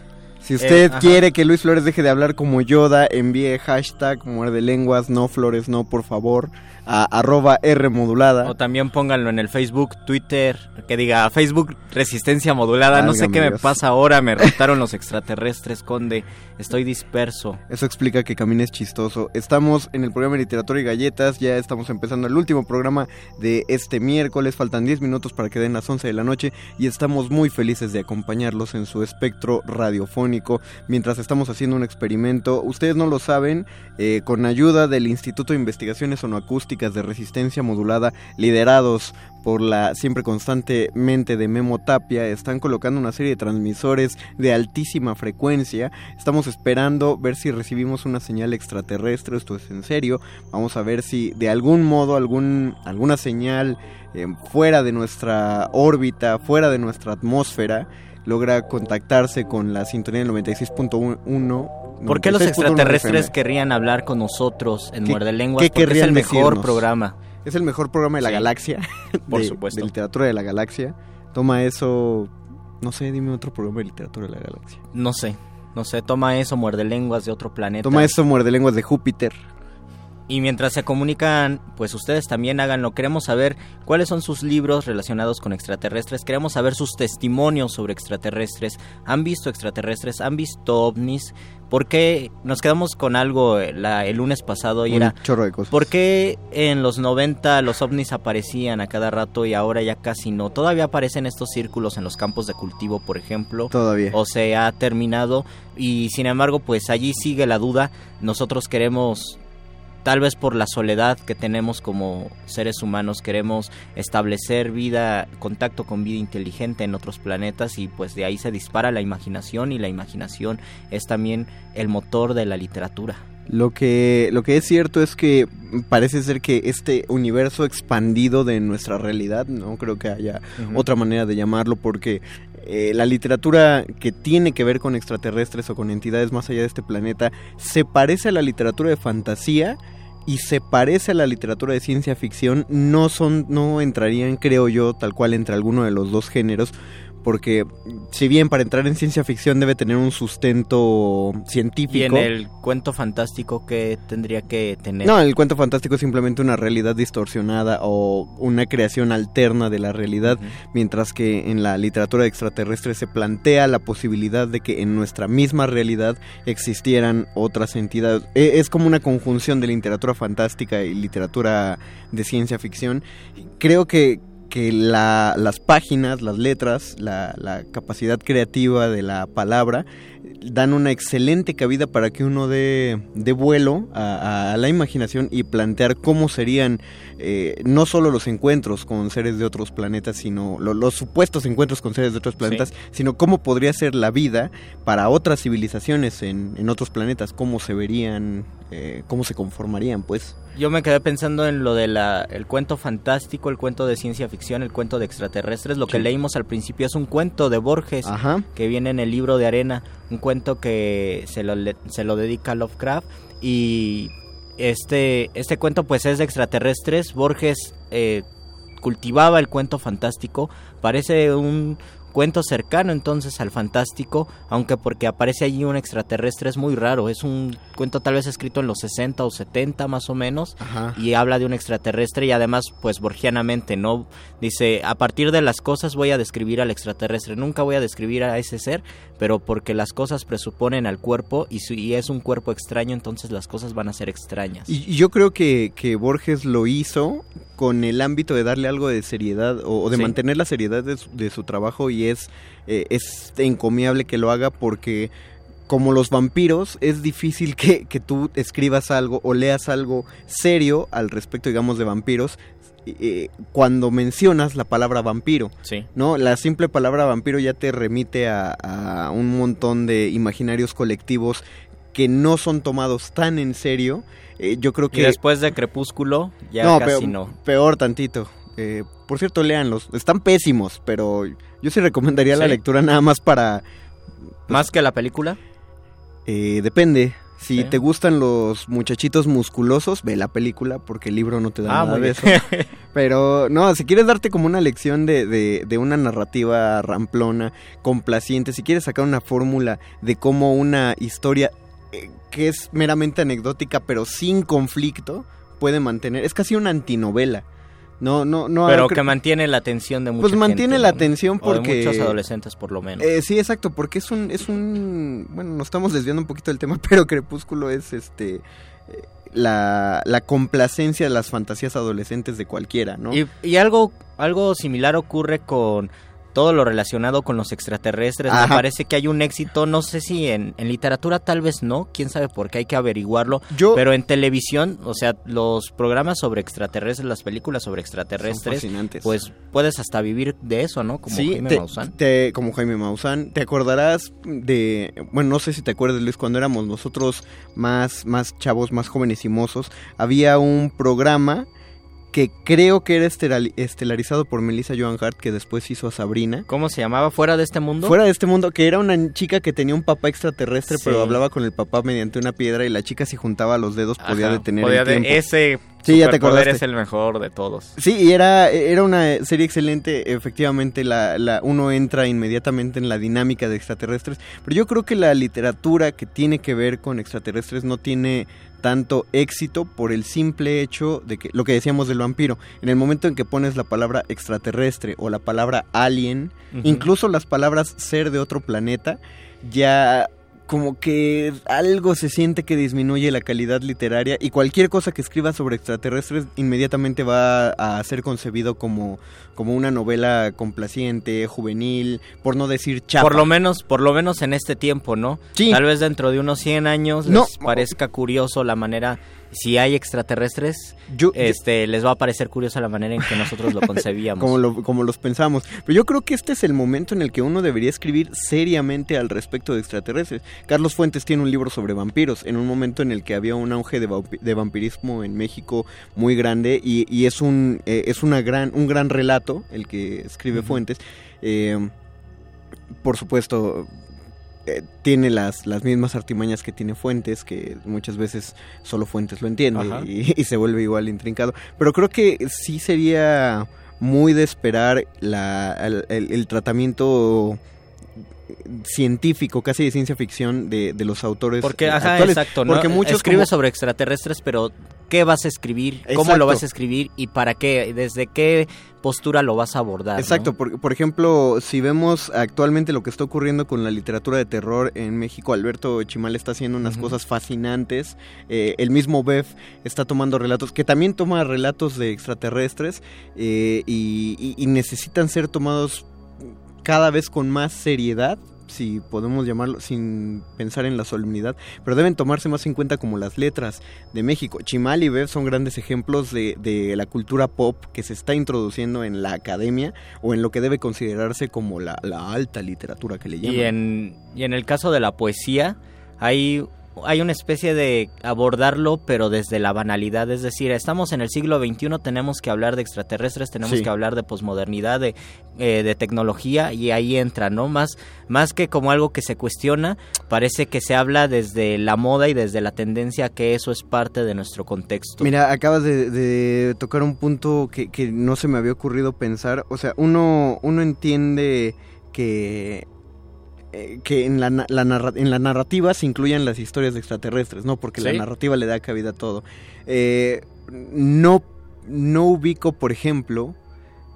ah, creo que creo acordarme, voy a investigarlo bien ahorita mismo. No ubico, por ejemplo, un ejemplo teatral que tenga Donde que haya ver extraterrestres. Exactamente. En música sí hay, hay una canción eh, bellísima de Café Tacuba que se llama El aparato porque es como un relato de estos eh, que aparte está basado en el tipo de relatos de las comunidades rurales que tienen acerca de, de supuestos ovnis. Ajá. Entonces es, es, eh, es una historia de extraterrestres sin nunca mencionar aliens, nunca menciona naves, le llaman el aparato, Oh. habla de una luz, habla del que vio el aparato se quedó ciego, que apareció con quemaduras.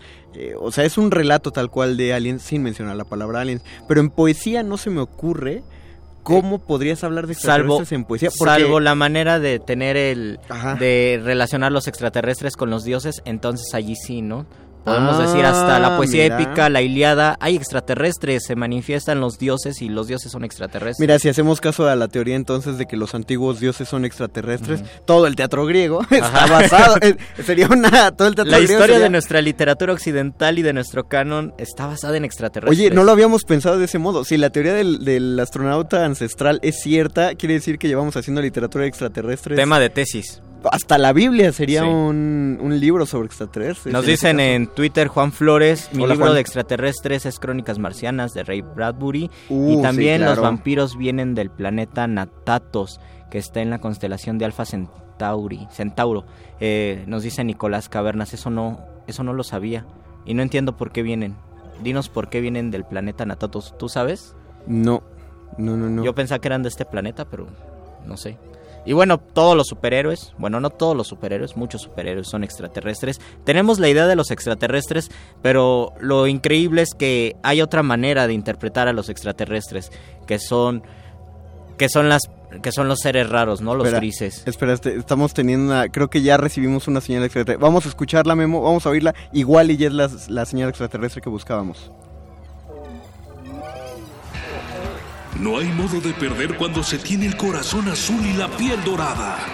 Radio UNAM te invita a apoyar a los Pumas de Ciudad Universitaria en su encuentro frente a los auténticos Tigres de la Universidad Autónoma de Nuevo León. Y vámonos en este momento al Estadio Olímpico Universitario. El conjunto felino comenzará su participación en la Liga Mayor de la UNEFAT. La UNEFAT Sigue la transmisión en vivo el sábado 29 de octubre en punto de las 12 del día por el 96.1 de FM. El equipo Somos Todos. Radio UNAM. Mi amor, pon atención.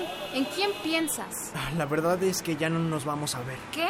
Sí, solo los sábados porque entro al servicio militar. Ay, me espantaste. Me da mucho gusto. Es un gran honor, ¿verdad? Así es. ¿Por qué no lo haces tú también? ¿Yo? Sí, ahora las mujeres pueden ser voluntarias. Va, me late. Consulta los requisitos del Servicio Militar Nacional en www.gov.mx diagonal Sedena. Secretaría de la Defensa Nacional. Gobierno de la República. inseguridad, agresión, menosprecio, violencia. El cuerpo lo siente y lo expresa todo. Radio UNAM te invita a sentir los martes de danza con Chunkidi, Hermana Mayor, un espectáculo multidisciplinario de danza para reflexionar sobre la violencia de género. Todos los martes de octubre a las 20 horas en la sala Julián Carrillo de Radio UNAM.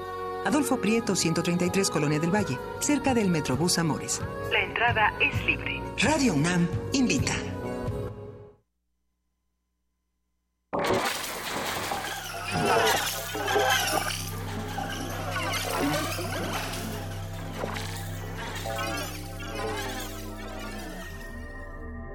Muerde, muerde, muerde. Muerde lenguas, muerde lenguas. Nos sentimos un poco apenados, nos confundimos. No era esa la, la señal No era que Superman. No era Superman.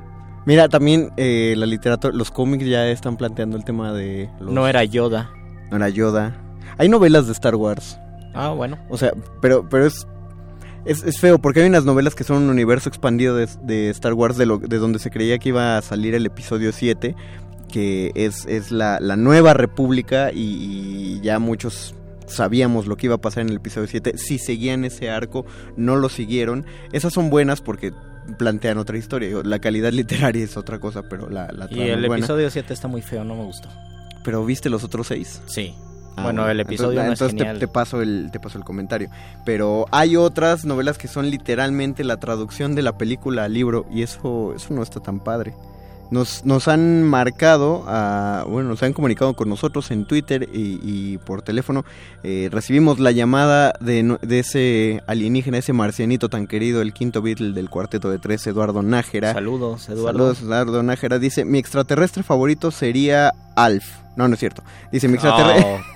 No, a mí no me gusta Alf, por ejemplo. Al perro muchacho le encanta Alf. El cual, de hecho, también el perro muchacho nos acaba de dar la corrección de que no era Melissa Joan Hart, la de fuera de este mundo. Se llamaba Maureen Flanagan. No la ubico de ningún otro lado, perro muchacho. Disculpa, Sí, nada nadie. más de- se nada la lleva, más, se ajá. regresó a su planeta después de fuera de este mundo. Dice Eduardo Nájera ahora sí, mi extraterrestre favorito sería eso de Stephen King, por supuesto. Ah, pero ahí sería algo de hablar entre la literatura de King y Lovecraft. Ahorita lo planteamos. Nunca se revela su origen, pero se sabe que es un extraterrestre. Eh, bueno, el, el payaso se llama Pennywise. Es el payaso el que se llama Pennywise, pero la criatura sí es eso. Porque no, no hay una definición de la criatura. Eh, it, la, la cosa que viene supuestamente... Es la manifestación de tu miedo, ¿no? No, no, no. It es una entidad cósmica que surgió cuando una tortuga, así lo describe King, una tortuga muy ancestral vomitó el universo. Oh. Y, y de entre todas esas criaturas apareció la como una potencia negativa que no nadie le puso nombre y desde la antigüedad simplemente lo llaman eso, lo llaman it.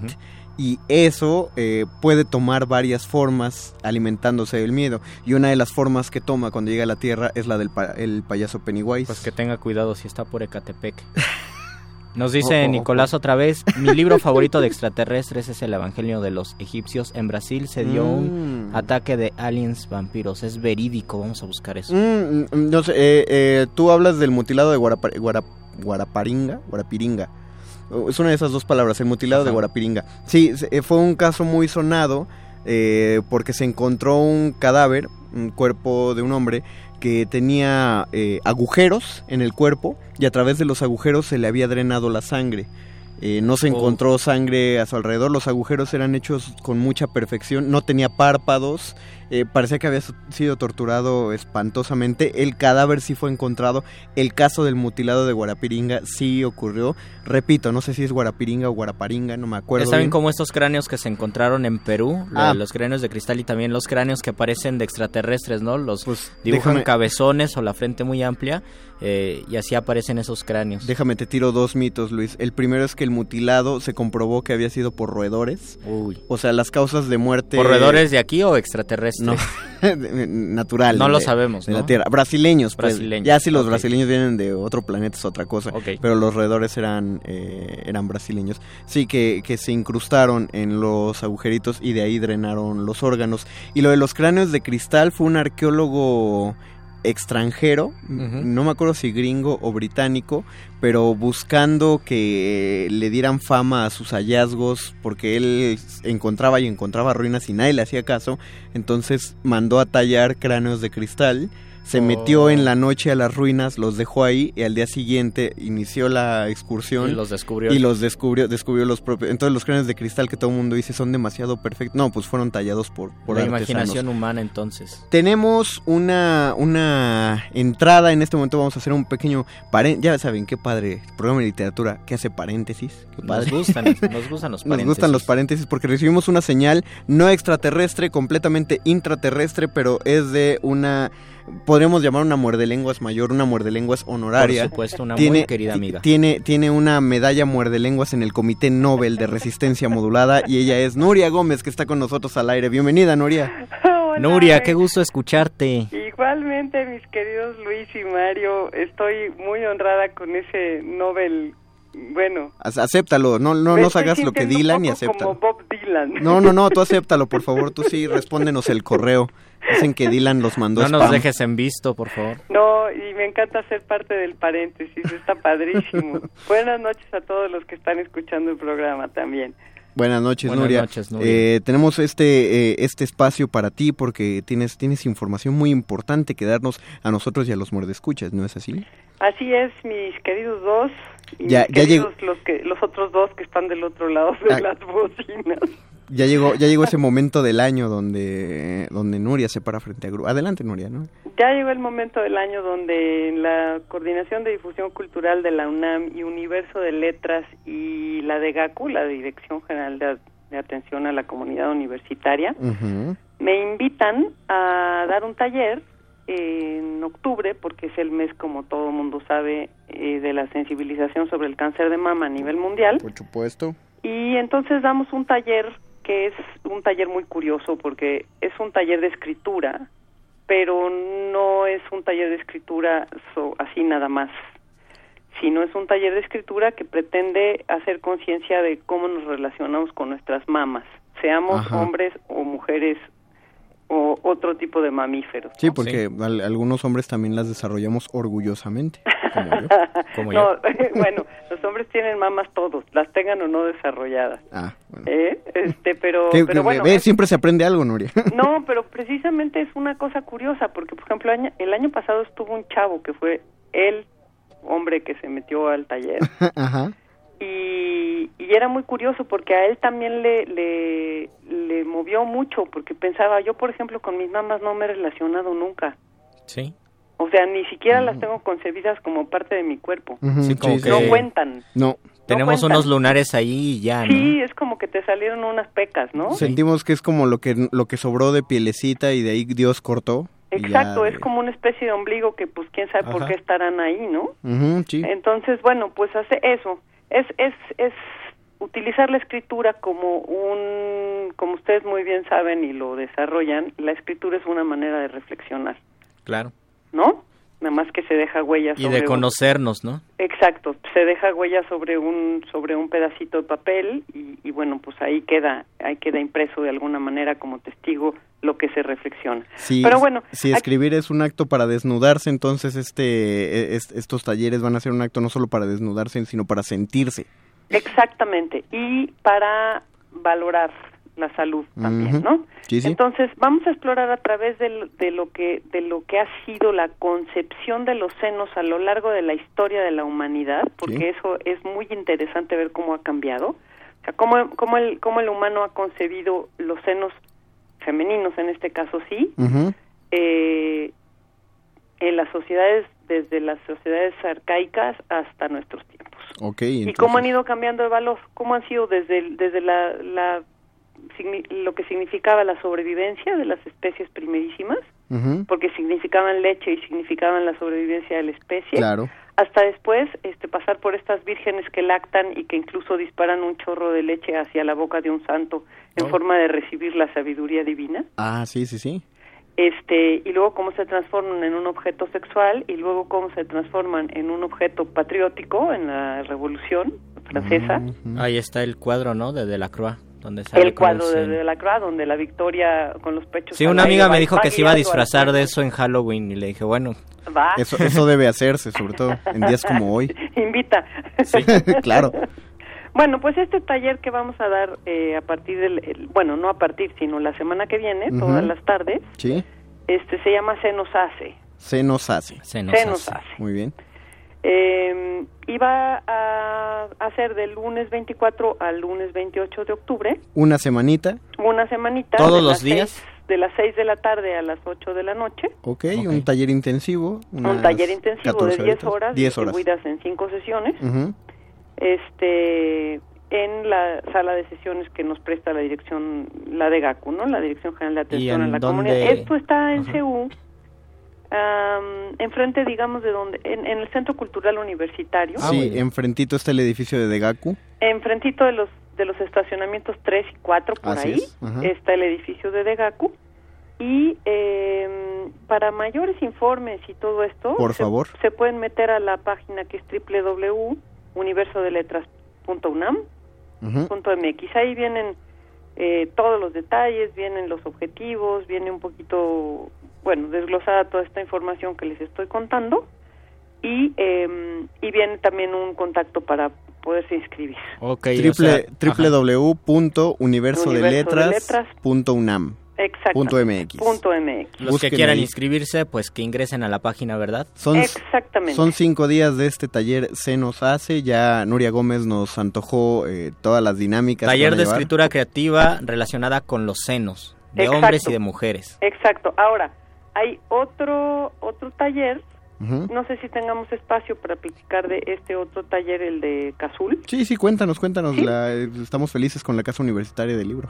La Casa Universitaria del Libro me invita a dar otro taller más largo, Oh, no tan intensivo, digamos. Este van a ser más sesiones. Ajá. Van a ser 12 sesiones, pero esas sí van a ser más espaciadas, de martes, de cada martes. Por si siente que no quiere usted sacrificar todo- toda su semana. Puede ser nada más los martes. Puede ser nada más los martes, esos van a ser de las 5 a las 7, de 5 de la tarde a 7 de la tarde-noche. Y comenzamos el martes 8 de noviembre. Y es un Ah, taller bien. sobre también de lo mismo. No, este es un taller distinto. Este no tiene un tema eh, casado con octubre ni casado con el cáncer de mama. Pero ese es que... Este es un tema de, este es un tema de escribir más abierto, es ah, de escritura creativa.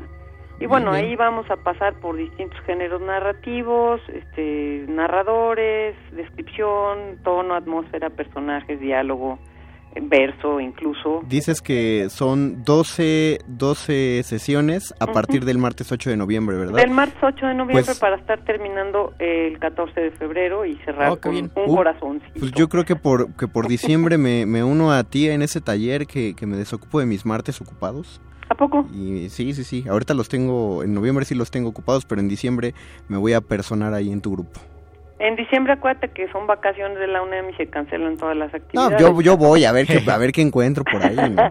si vienes en, en, en- No, en enero igual. y- en diciembre es hábil. No, avísame si vas a venir porque te invito a una sesión y hacemos algo juntos. Uh, va, perfecto. Sí, ¿Va? sí, sí. Uh, estaría padrísimo, Mario. Me parece bien. ¿Ahí donde, donde buscan información los muerdescuchas para En- entrar a eso? ah, eso en la Casa Universitaria del Libro y espérame tantito porque deja ver si tengo por aquí algún teléfono. Ah, mira, aquí sí tengo. A ver, anótele. Tengo, eh, la página web es eh, http, bueno, whatever, Ajá. eso, cazul.humanidades.unam. Cazul con S. Cazul con S porque es casa, Universitaria. cas, cas de casa, univer- U de universitaria y L del libro. Del libro. Cazul. Cazul.humanidades.unam.mx Ajá. y también tenemos un Twitter, bueno, hay un Twitter, Ajá. no sé si interese en este caso, Sí, pero claro. es arroba cazulunam Arroba Cazul Unam. y un par de teléfonos que son 52 52 07 07. 9390 Ajá. y 5207 9871. 9871. Exacto. Ok, repito la información. Si quieren ustedes saber de este taller de escritura en la Casa Universitaria del Libro, eh, pueden entrar a la página cazul.humanidades.unam.mx.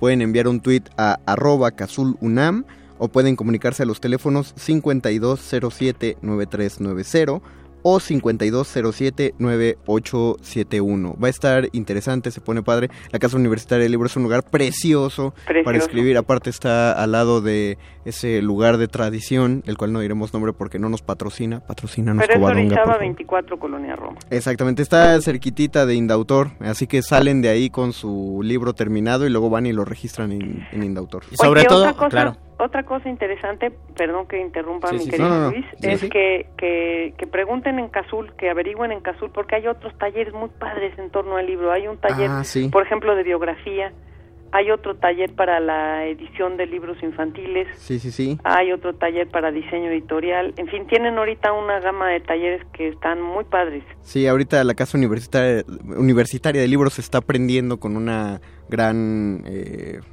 oferta eh, do- educativa.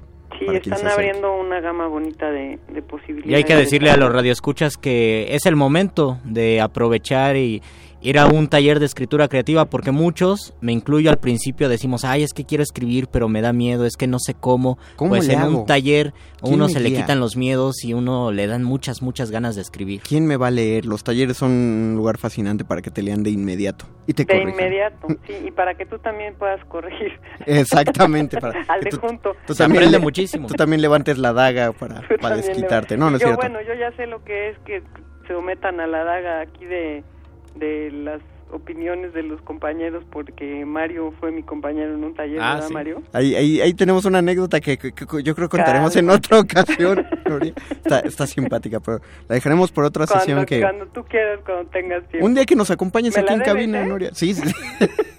Válgame, ya se las diré. Pero un día acompáñanos a cabina, Nuria, y ya aquí la relatamos, ¿vale? Sale, padrísimo. ¿Te parece? Muchas gracias. Gracias, maestra Un Nuria. gran abrazo a Nuria, muchísimas gracias, un gusto escucharte y pues esperamos que muchos muerdescuchas vayan a estos talleres. Ojalá que sí, yo les mando un abrazo fuerte a todos ahí en producción y a ustedes en especial. Muchas y al auditorio, por supuesto, por, Por estar supuesto. con nosotros. Agradecemos a Nuria haber estado, le debemos un chorro de cosas, le debemos Muchísimo. el muerde lenguas a, a Nuria, a otras personas más por ahí también, que de hecho también están involucradas en Cazul. Recibimos un chorro de tweets eh, que yo creo que... Que debemos leerlos y compartirlos. Pero vamos a, ya, ya hemos hablado, hemos abusado de la palabra en este momento, vamos a hacer una pequeña pausa musical, pero sigan mandando sus tweets a arroba R modulada. O al Facebook Resistencia Modulada, manden sus fotos de extraterrestres. Sí, si tienen fotos de lo que consideren O extraterrestres. si ustedes mismos, si ustedes son extraterrestres, mándenos una selfie. Ah, por favor, si ustedes se consideran seres de otro planeta, manden la selfie. Ya está sonando en este momento porque nosotros esta noche vamos a escuchar solo a aquel hombre que pasó de visita por la Que se Tierra. fue al cielo. Se fue al cielo, no murió, regresó a su planeta. Hace rato escuchamos Life on Mars y ahora vamos a escuchar Space Oddity de David Bowie. Ground control to Major Tom. Muerde lenguas. Take your protein pills and put your helmet on.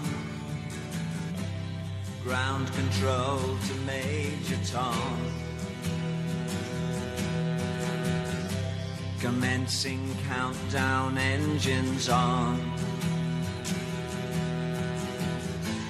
Check ignition and may God's love be with you.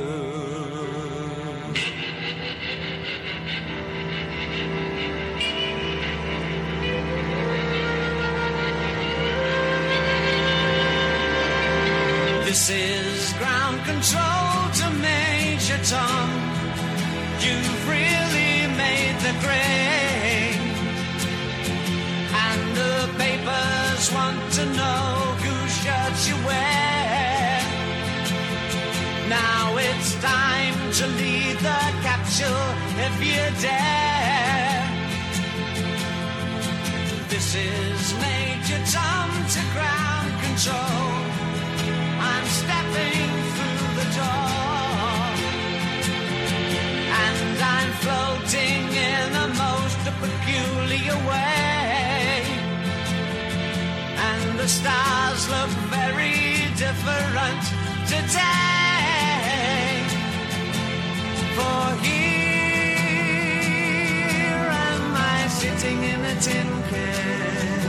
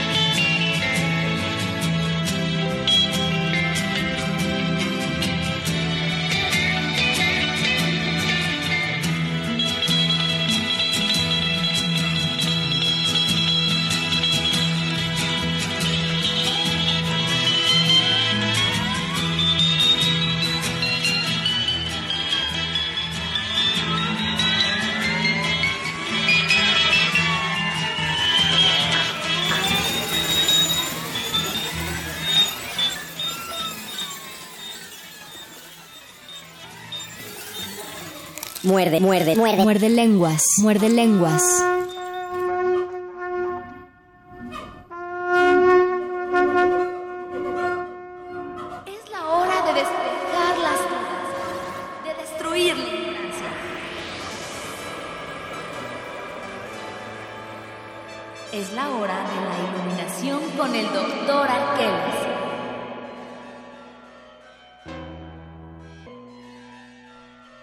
Llegó nuestro, nuestro extraterrestre favorito y llegamos nosotros que somos sus extraterrestres favoritos, eso esperamos. Todos somos extraterrestres porque nuestra mamá fue un alien y nuestro papá fue un mono o algo así. Bueno, nos dice Nicolás Caverna, nos manda un cuadro donde aparece una pareja, eh, es un extraterrestre, es un gris y es un mono, parece un chimpancé y pues nosotros somos ese resultado. Bienvenido querido doctor Arqueles. Un placer.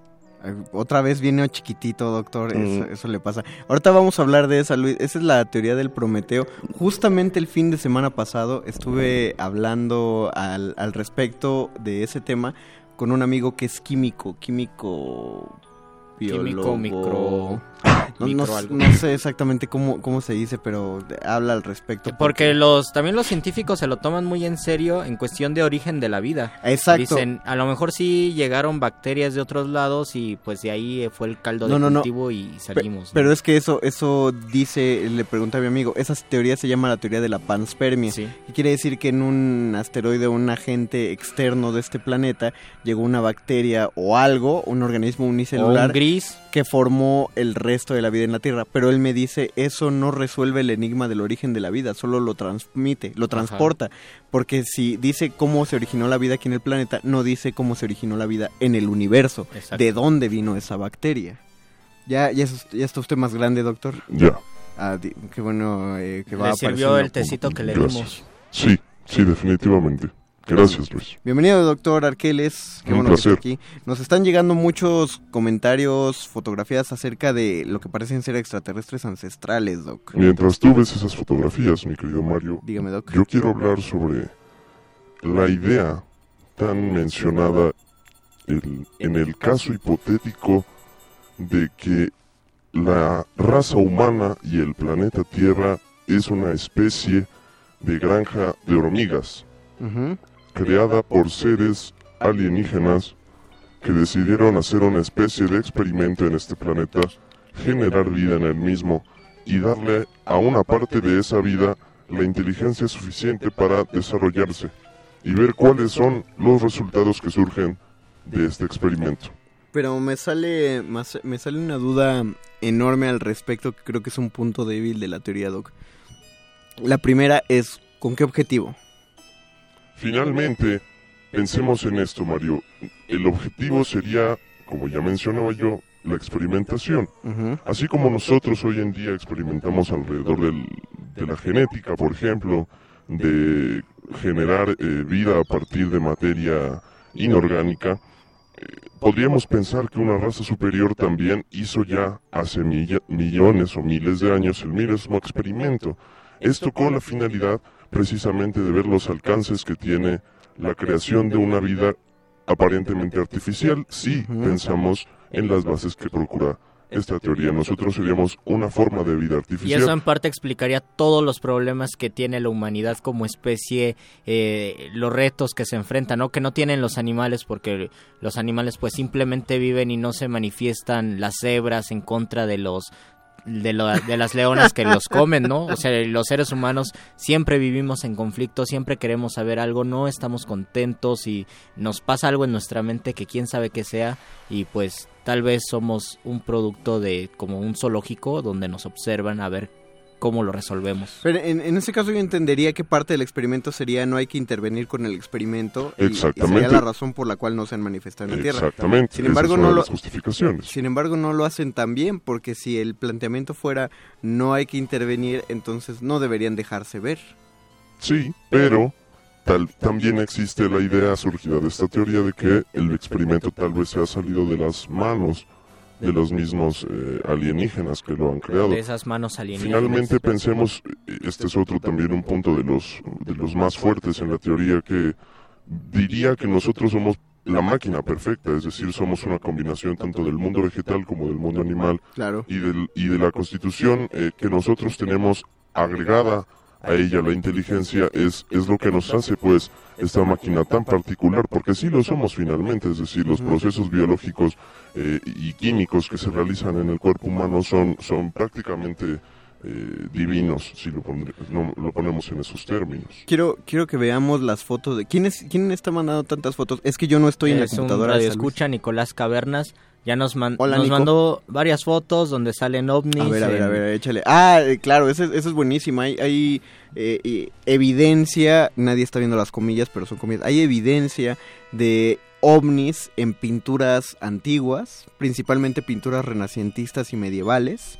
Eh, son óvalos de luz. Y No por lo menos en muchos textos sagrados se habla, ¿no? De alguien que baja del cielo, alguien Siempre poderoso es alguien que baja del cielo. en todas las religiones y en todos En los todas. pensamientos. Y también esta tendencia a generar seres antropomorfos como los dioses egipcios, el mismo Quetzalcoatl. eh, es decir, la, la- la creación de seres y, y por eso también la existencia de esta teoría de los seres reptilianos. Porque Claro. también parece ser que hay una tendencia a que tengan este tipo de características fisiológicas. reptiliano. Pero La- era un reptiliano bueno. Lo que marcaba Luis acerca de del gris que tiene una pareja eh, chimpancé y por hijo tienen los dos a un ser humano es la llamada teoría del Prometeo. Recordaremos, doctor, que en el mito de Prometeo, Prometeo baja el fuego de los dioses que simboliza el este El conocimiento. el conocimiento, es que a mí no me llega esa flamita, simboliza el conocimiento y lo baja a los hombres. En la teoría del Prometeo, eh, nosotros llegamos hasta cierto punto evolutivo, entiéndase Neandertal. En ese momento intervienen agentes extraterrestres y bajan su conocimiento, digamos, su fuego, y por razones que nadie explica, una raza súper avanzada en el cosmos decide aparearse con una raza Muy. Era viernes, era noche, había alcohol de por medio. El extraterrestre gris dijo, bueno, pues al chimpancé. O sea, lo- lo- tal lo- vez sí quiero. O al chimpancé dijo, bueno, pues está pelón, O sea, pero. o sea, entiendo, entiendo, por ejemplo, en la humanidad. Qué espanto Ajá. eres, Luis. En, en el ser humano existen ejemplos de bestialismo, ¿no? Y hay en Facebook videos de, Somos producto de ese de, bestialismo. de- de muchachitos con gallinas o con cabras. Y, y creo que una cosa, no sé, ya si lo viajamos mucho, probablemente un ser infinitamente superior en conocimiento decidió hacer eso con un ser infinitamente inferior a él. Pero... Tal vez ni siquiera fue una práctica de coito como la conocemos nosotros, esa es otra postura. Solamente mezcló su ADN. por una parte, o usó alguna hembra o algún macho para inseminar. Pero y qué, se produjo qué irresponsabilidad de ir tirando el ADN por el cosmos. Eso sí. Porque era un experimento. Pero también Onanismo extraterrestre. En tanto, en tanto que era un experimento, tal vez fue proporcionarle el fuego, es decir, el conocimiento, es Ah, decir, claro. la secuencia genética que De permitiera desarrollar la, in- la inteligencia en una especie Ah, poco avanzada. Ya le entiendo. Sí, porque no me parecía... Y es que finalmente eso también se justificaría en la otra versión del mito de Prometeo, que es la que dice que Prometeo y su hermano Epimeteo le dan todos los beneficios a todos los seres animales en la tierra y al final queda el hombre. Y el hombre se queda sin nada, no tiene garras, no tiene piel, no vuela, no puede eh, estar suficiente tiempo debajo del agua y por eso es que Hermes le da en ese caso el conocimiento. Porque, hombres. ajá, porque en términos evolutivos, eh, si fuera una evolución normal donde el ser humano se vuelve ser humano por cuestiones evolutivas, no tendríamos que, convri- que convivir con muchas especies como nosotros, así como los eh, primates, ¿no? Hay muchos tipos de monos, también deberían existir muchas especies de humanos. existen especies de humanos. No, existen razas, ¿no? O existen... eh, taxonómicamente no son especies. bueno. Y a lo que me refiero es que así como nosotros evolucionamos, que haya evolucionado el neandertal o los otros homos que según existieron. Pues es ¿no? que se- uno de ellos se extinguió. O sea, el homo... que Fue el neandertal el que se extinguió y dicen que se extinguió porque no se podía comunicar, No. que no había desarrollado el habla por una cuestión Exactamente, o sea, sí había como dos, dos corrientes, iban a evolucionar neandertales y homo habilis, no sé quién le siguió. Pero creo que fueron los, los más superiores quienes eh, no solo fue por la comunicación, sino que mataron a los otros. Básicamente Los sometieron. a los sometieron y pues se los acabaron. Entonces, eh, así de manera, no, no te pongas Se llama creacionista, selección, Luis. se llama selección Se llama natural, selección pues. natural. Eh, Entonces- pero, pero, perdón, Doc, pero eso explicaría, por ejemplo, hay una cosa que a mí siempre me ha parecido curiosa del mito de Prometeo. ¿Por qué es necesario explicar al final del mito de Prometeo que Prometeo fue castigado por los dioses? Si los griegos no tienen esta concepción de, de culpa al estilo cristiano o de él murió por tus pecados, entonces agradecele todo, porque no, no hay, no hay como un culto de agradecele a Prometeo que haya bajado el fuego. Eh, para los hombres fue benéfico que bajara el fuego y sin embargo es necesario que nos aclaren que Prometeo fue castigado ¿Y después es de un bajar el fuego. mártir, entonces? Eh, ¿Por qué? Eh, no, la pregunta es ¿por qué necesitamos saber como esa otra parte de la historia si nosotros seres humanos no hacemos nada o no haríamos nada al respecto según el mito griego? Ya si me pongo muy conspiranoico, quiere decir que ese Prometeo, entre comillas, del que nos hablaban de que probablemente, según estas teorías, vino de otro planeta, necesitábamos conocer su historia porque alguien allá arriba lo castigó de algún modo.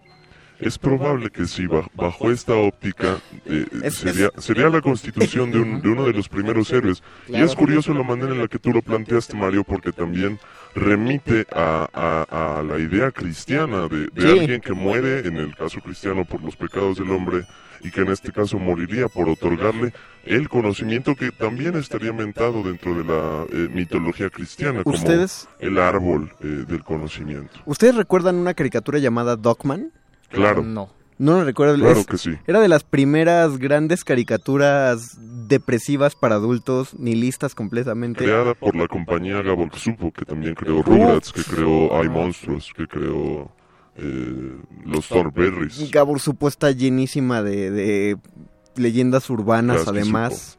Eh, Gasky, cierto, perdón. Y, y el caso es que en Dogman hay un episodio. Dogman, uno de sus hijos, es muy, muy tonto, muy imbécil. Y este. Y a él, por algún experimento, va a dar a otro planeta. En ese otro planeta, cuando cae, el del cielo, todos los habitantes de ese planeta son soberanamente tontos. Oh. Y este, y este que es el tonto del programa resulta ser el más listo entre todos ellos. ¿Y por qué es muy listo? Porque trae las enseñanzas de su padre. Ahora, en inglés hay una mala pronunciación de cómo dice el papá. Él le dice dot a su papá. da- Ah, de ya. dad le dice dot. Cuando tú lo escribes es D o D. O sea, es una es un ripio casi fonético para pronunciar God, pero con. D. Dot. Entonces él le dice todas las enseñanzas de su padre a toda esa raza de aliens de otro planeta que son todos muy tontos y todo mundo empieza a hablar de la palabra de Dot.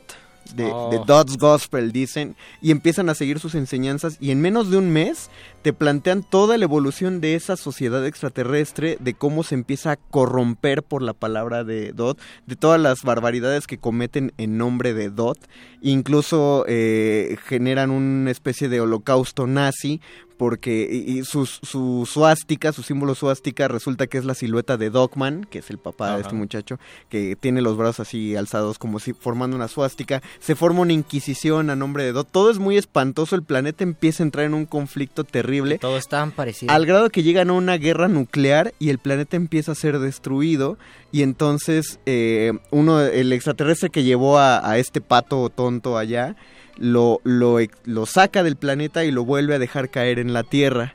Y le dice, este, tus conocimientos nos destruyeron, eh, pero no te... Pero por favor perdónanos por no haber cumplido bien tus enseñanzas. Cuando este pato cae en la tierra, cae con los brazos extendidos y lo toman desde arriba y parece que está crucificado. Y él, el pato, le dice a los extraterrestres, no se preocupen, no sabían lo que hacían. Oh. ¡Pum! Es la, exactamente la Oh. misma frase que pronuncia, que pronuncia Cristo en la, en la cruz. Y cuando el extraterrestre regresa a su planeta, el planeta explota.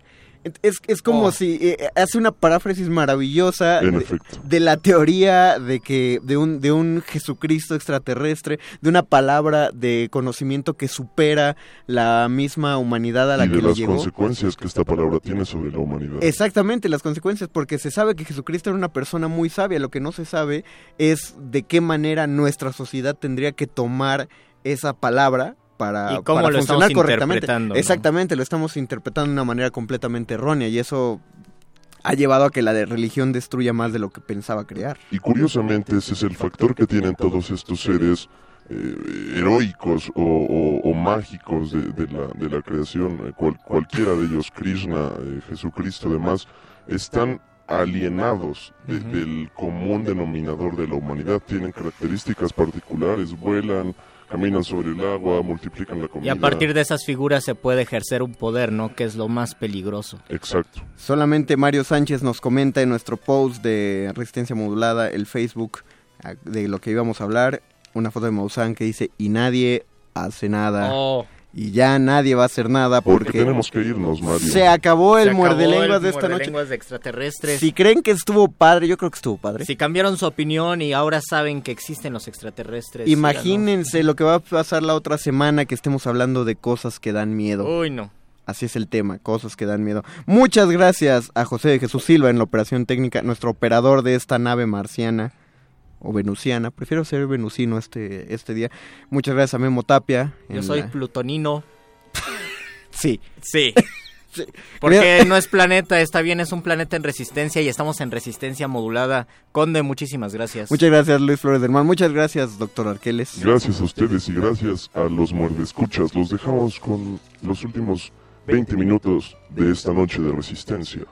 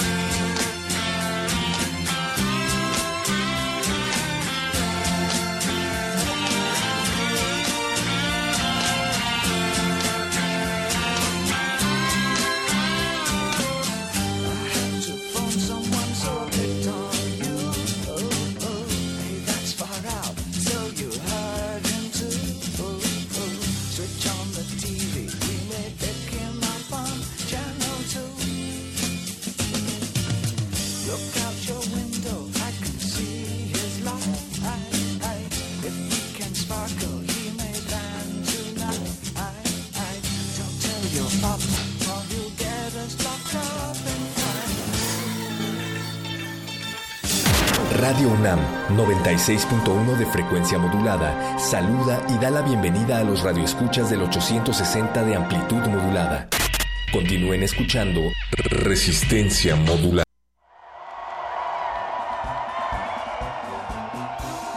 Lectores entretenidos y librescos radionautas, tengan las orejas cautas para leer los sonidos. Aquí están los contenidos del mago que nos hechiza y el panadero utiliza con destreza pertinaz. Todo eso y mucho más el muerde lenguas revisa.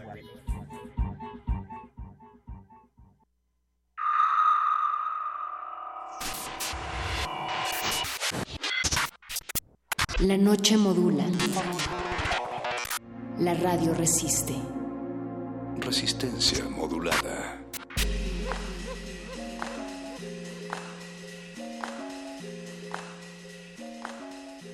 Si hay un álbum que funcione como colchón o detonante para visitar el cosmos, ese es God is an Astronaut, de la banda escocesa alegremente depresiva Moway.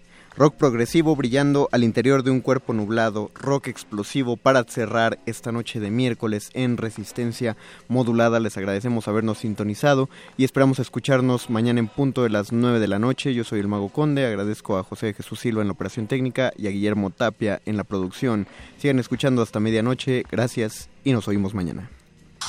Resistencia modulada.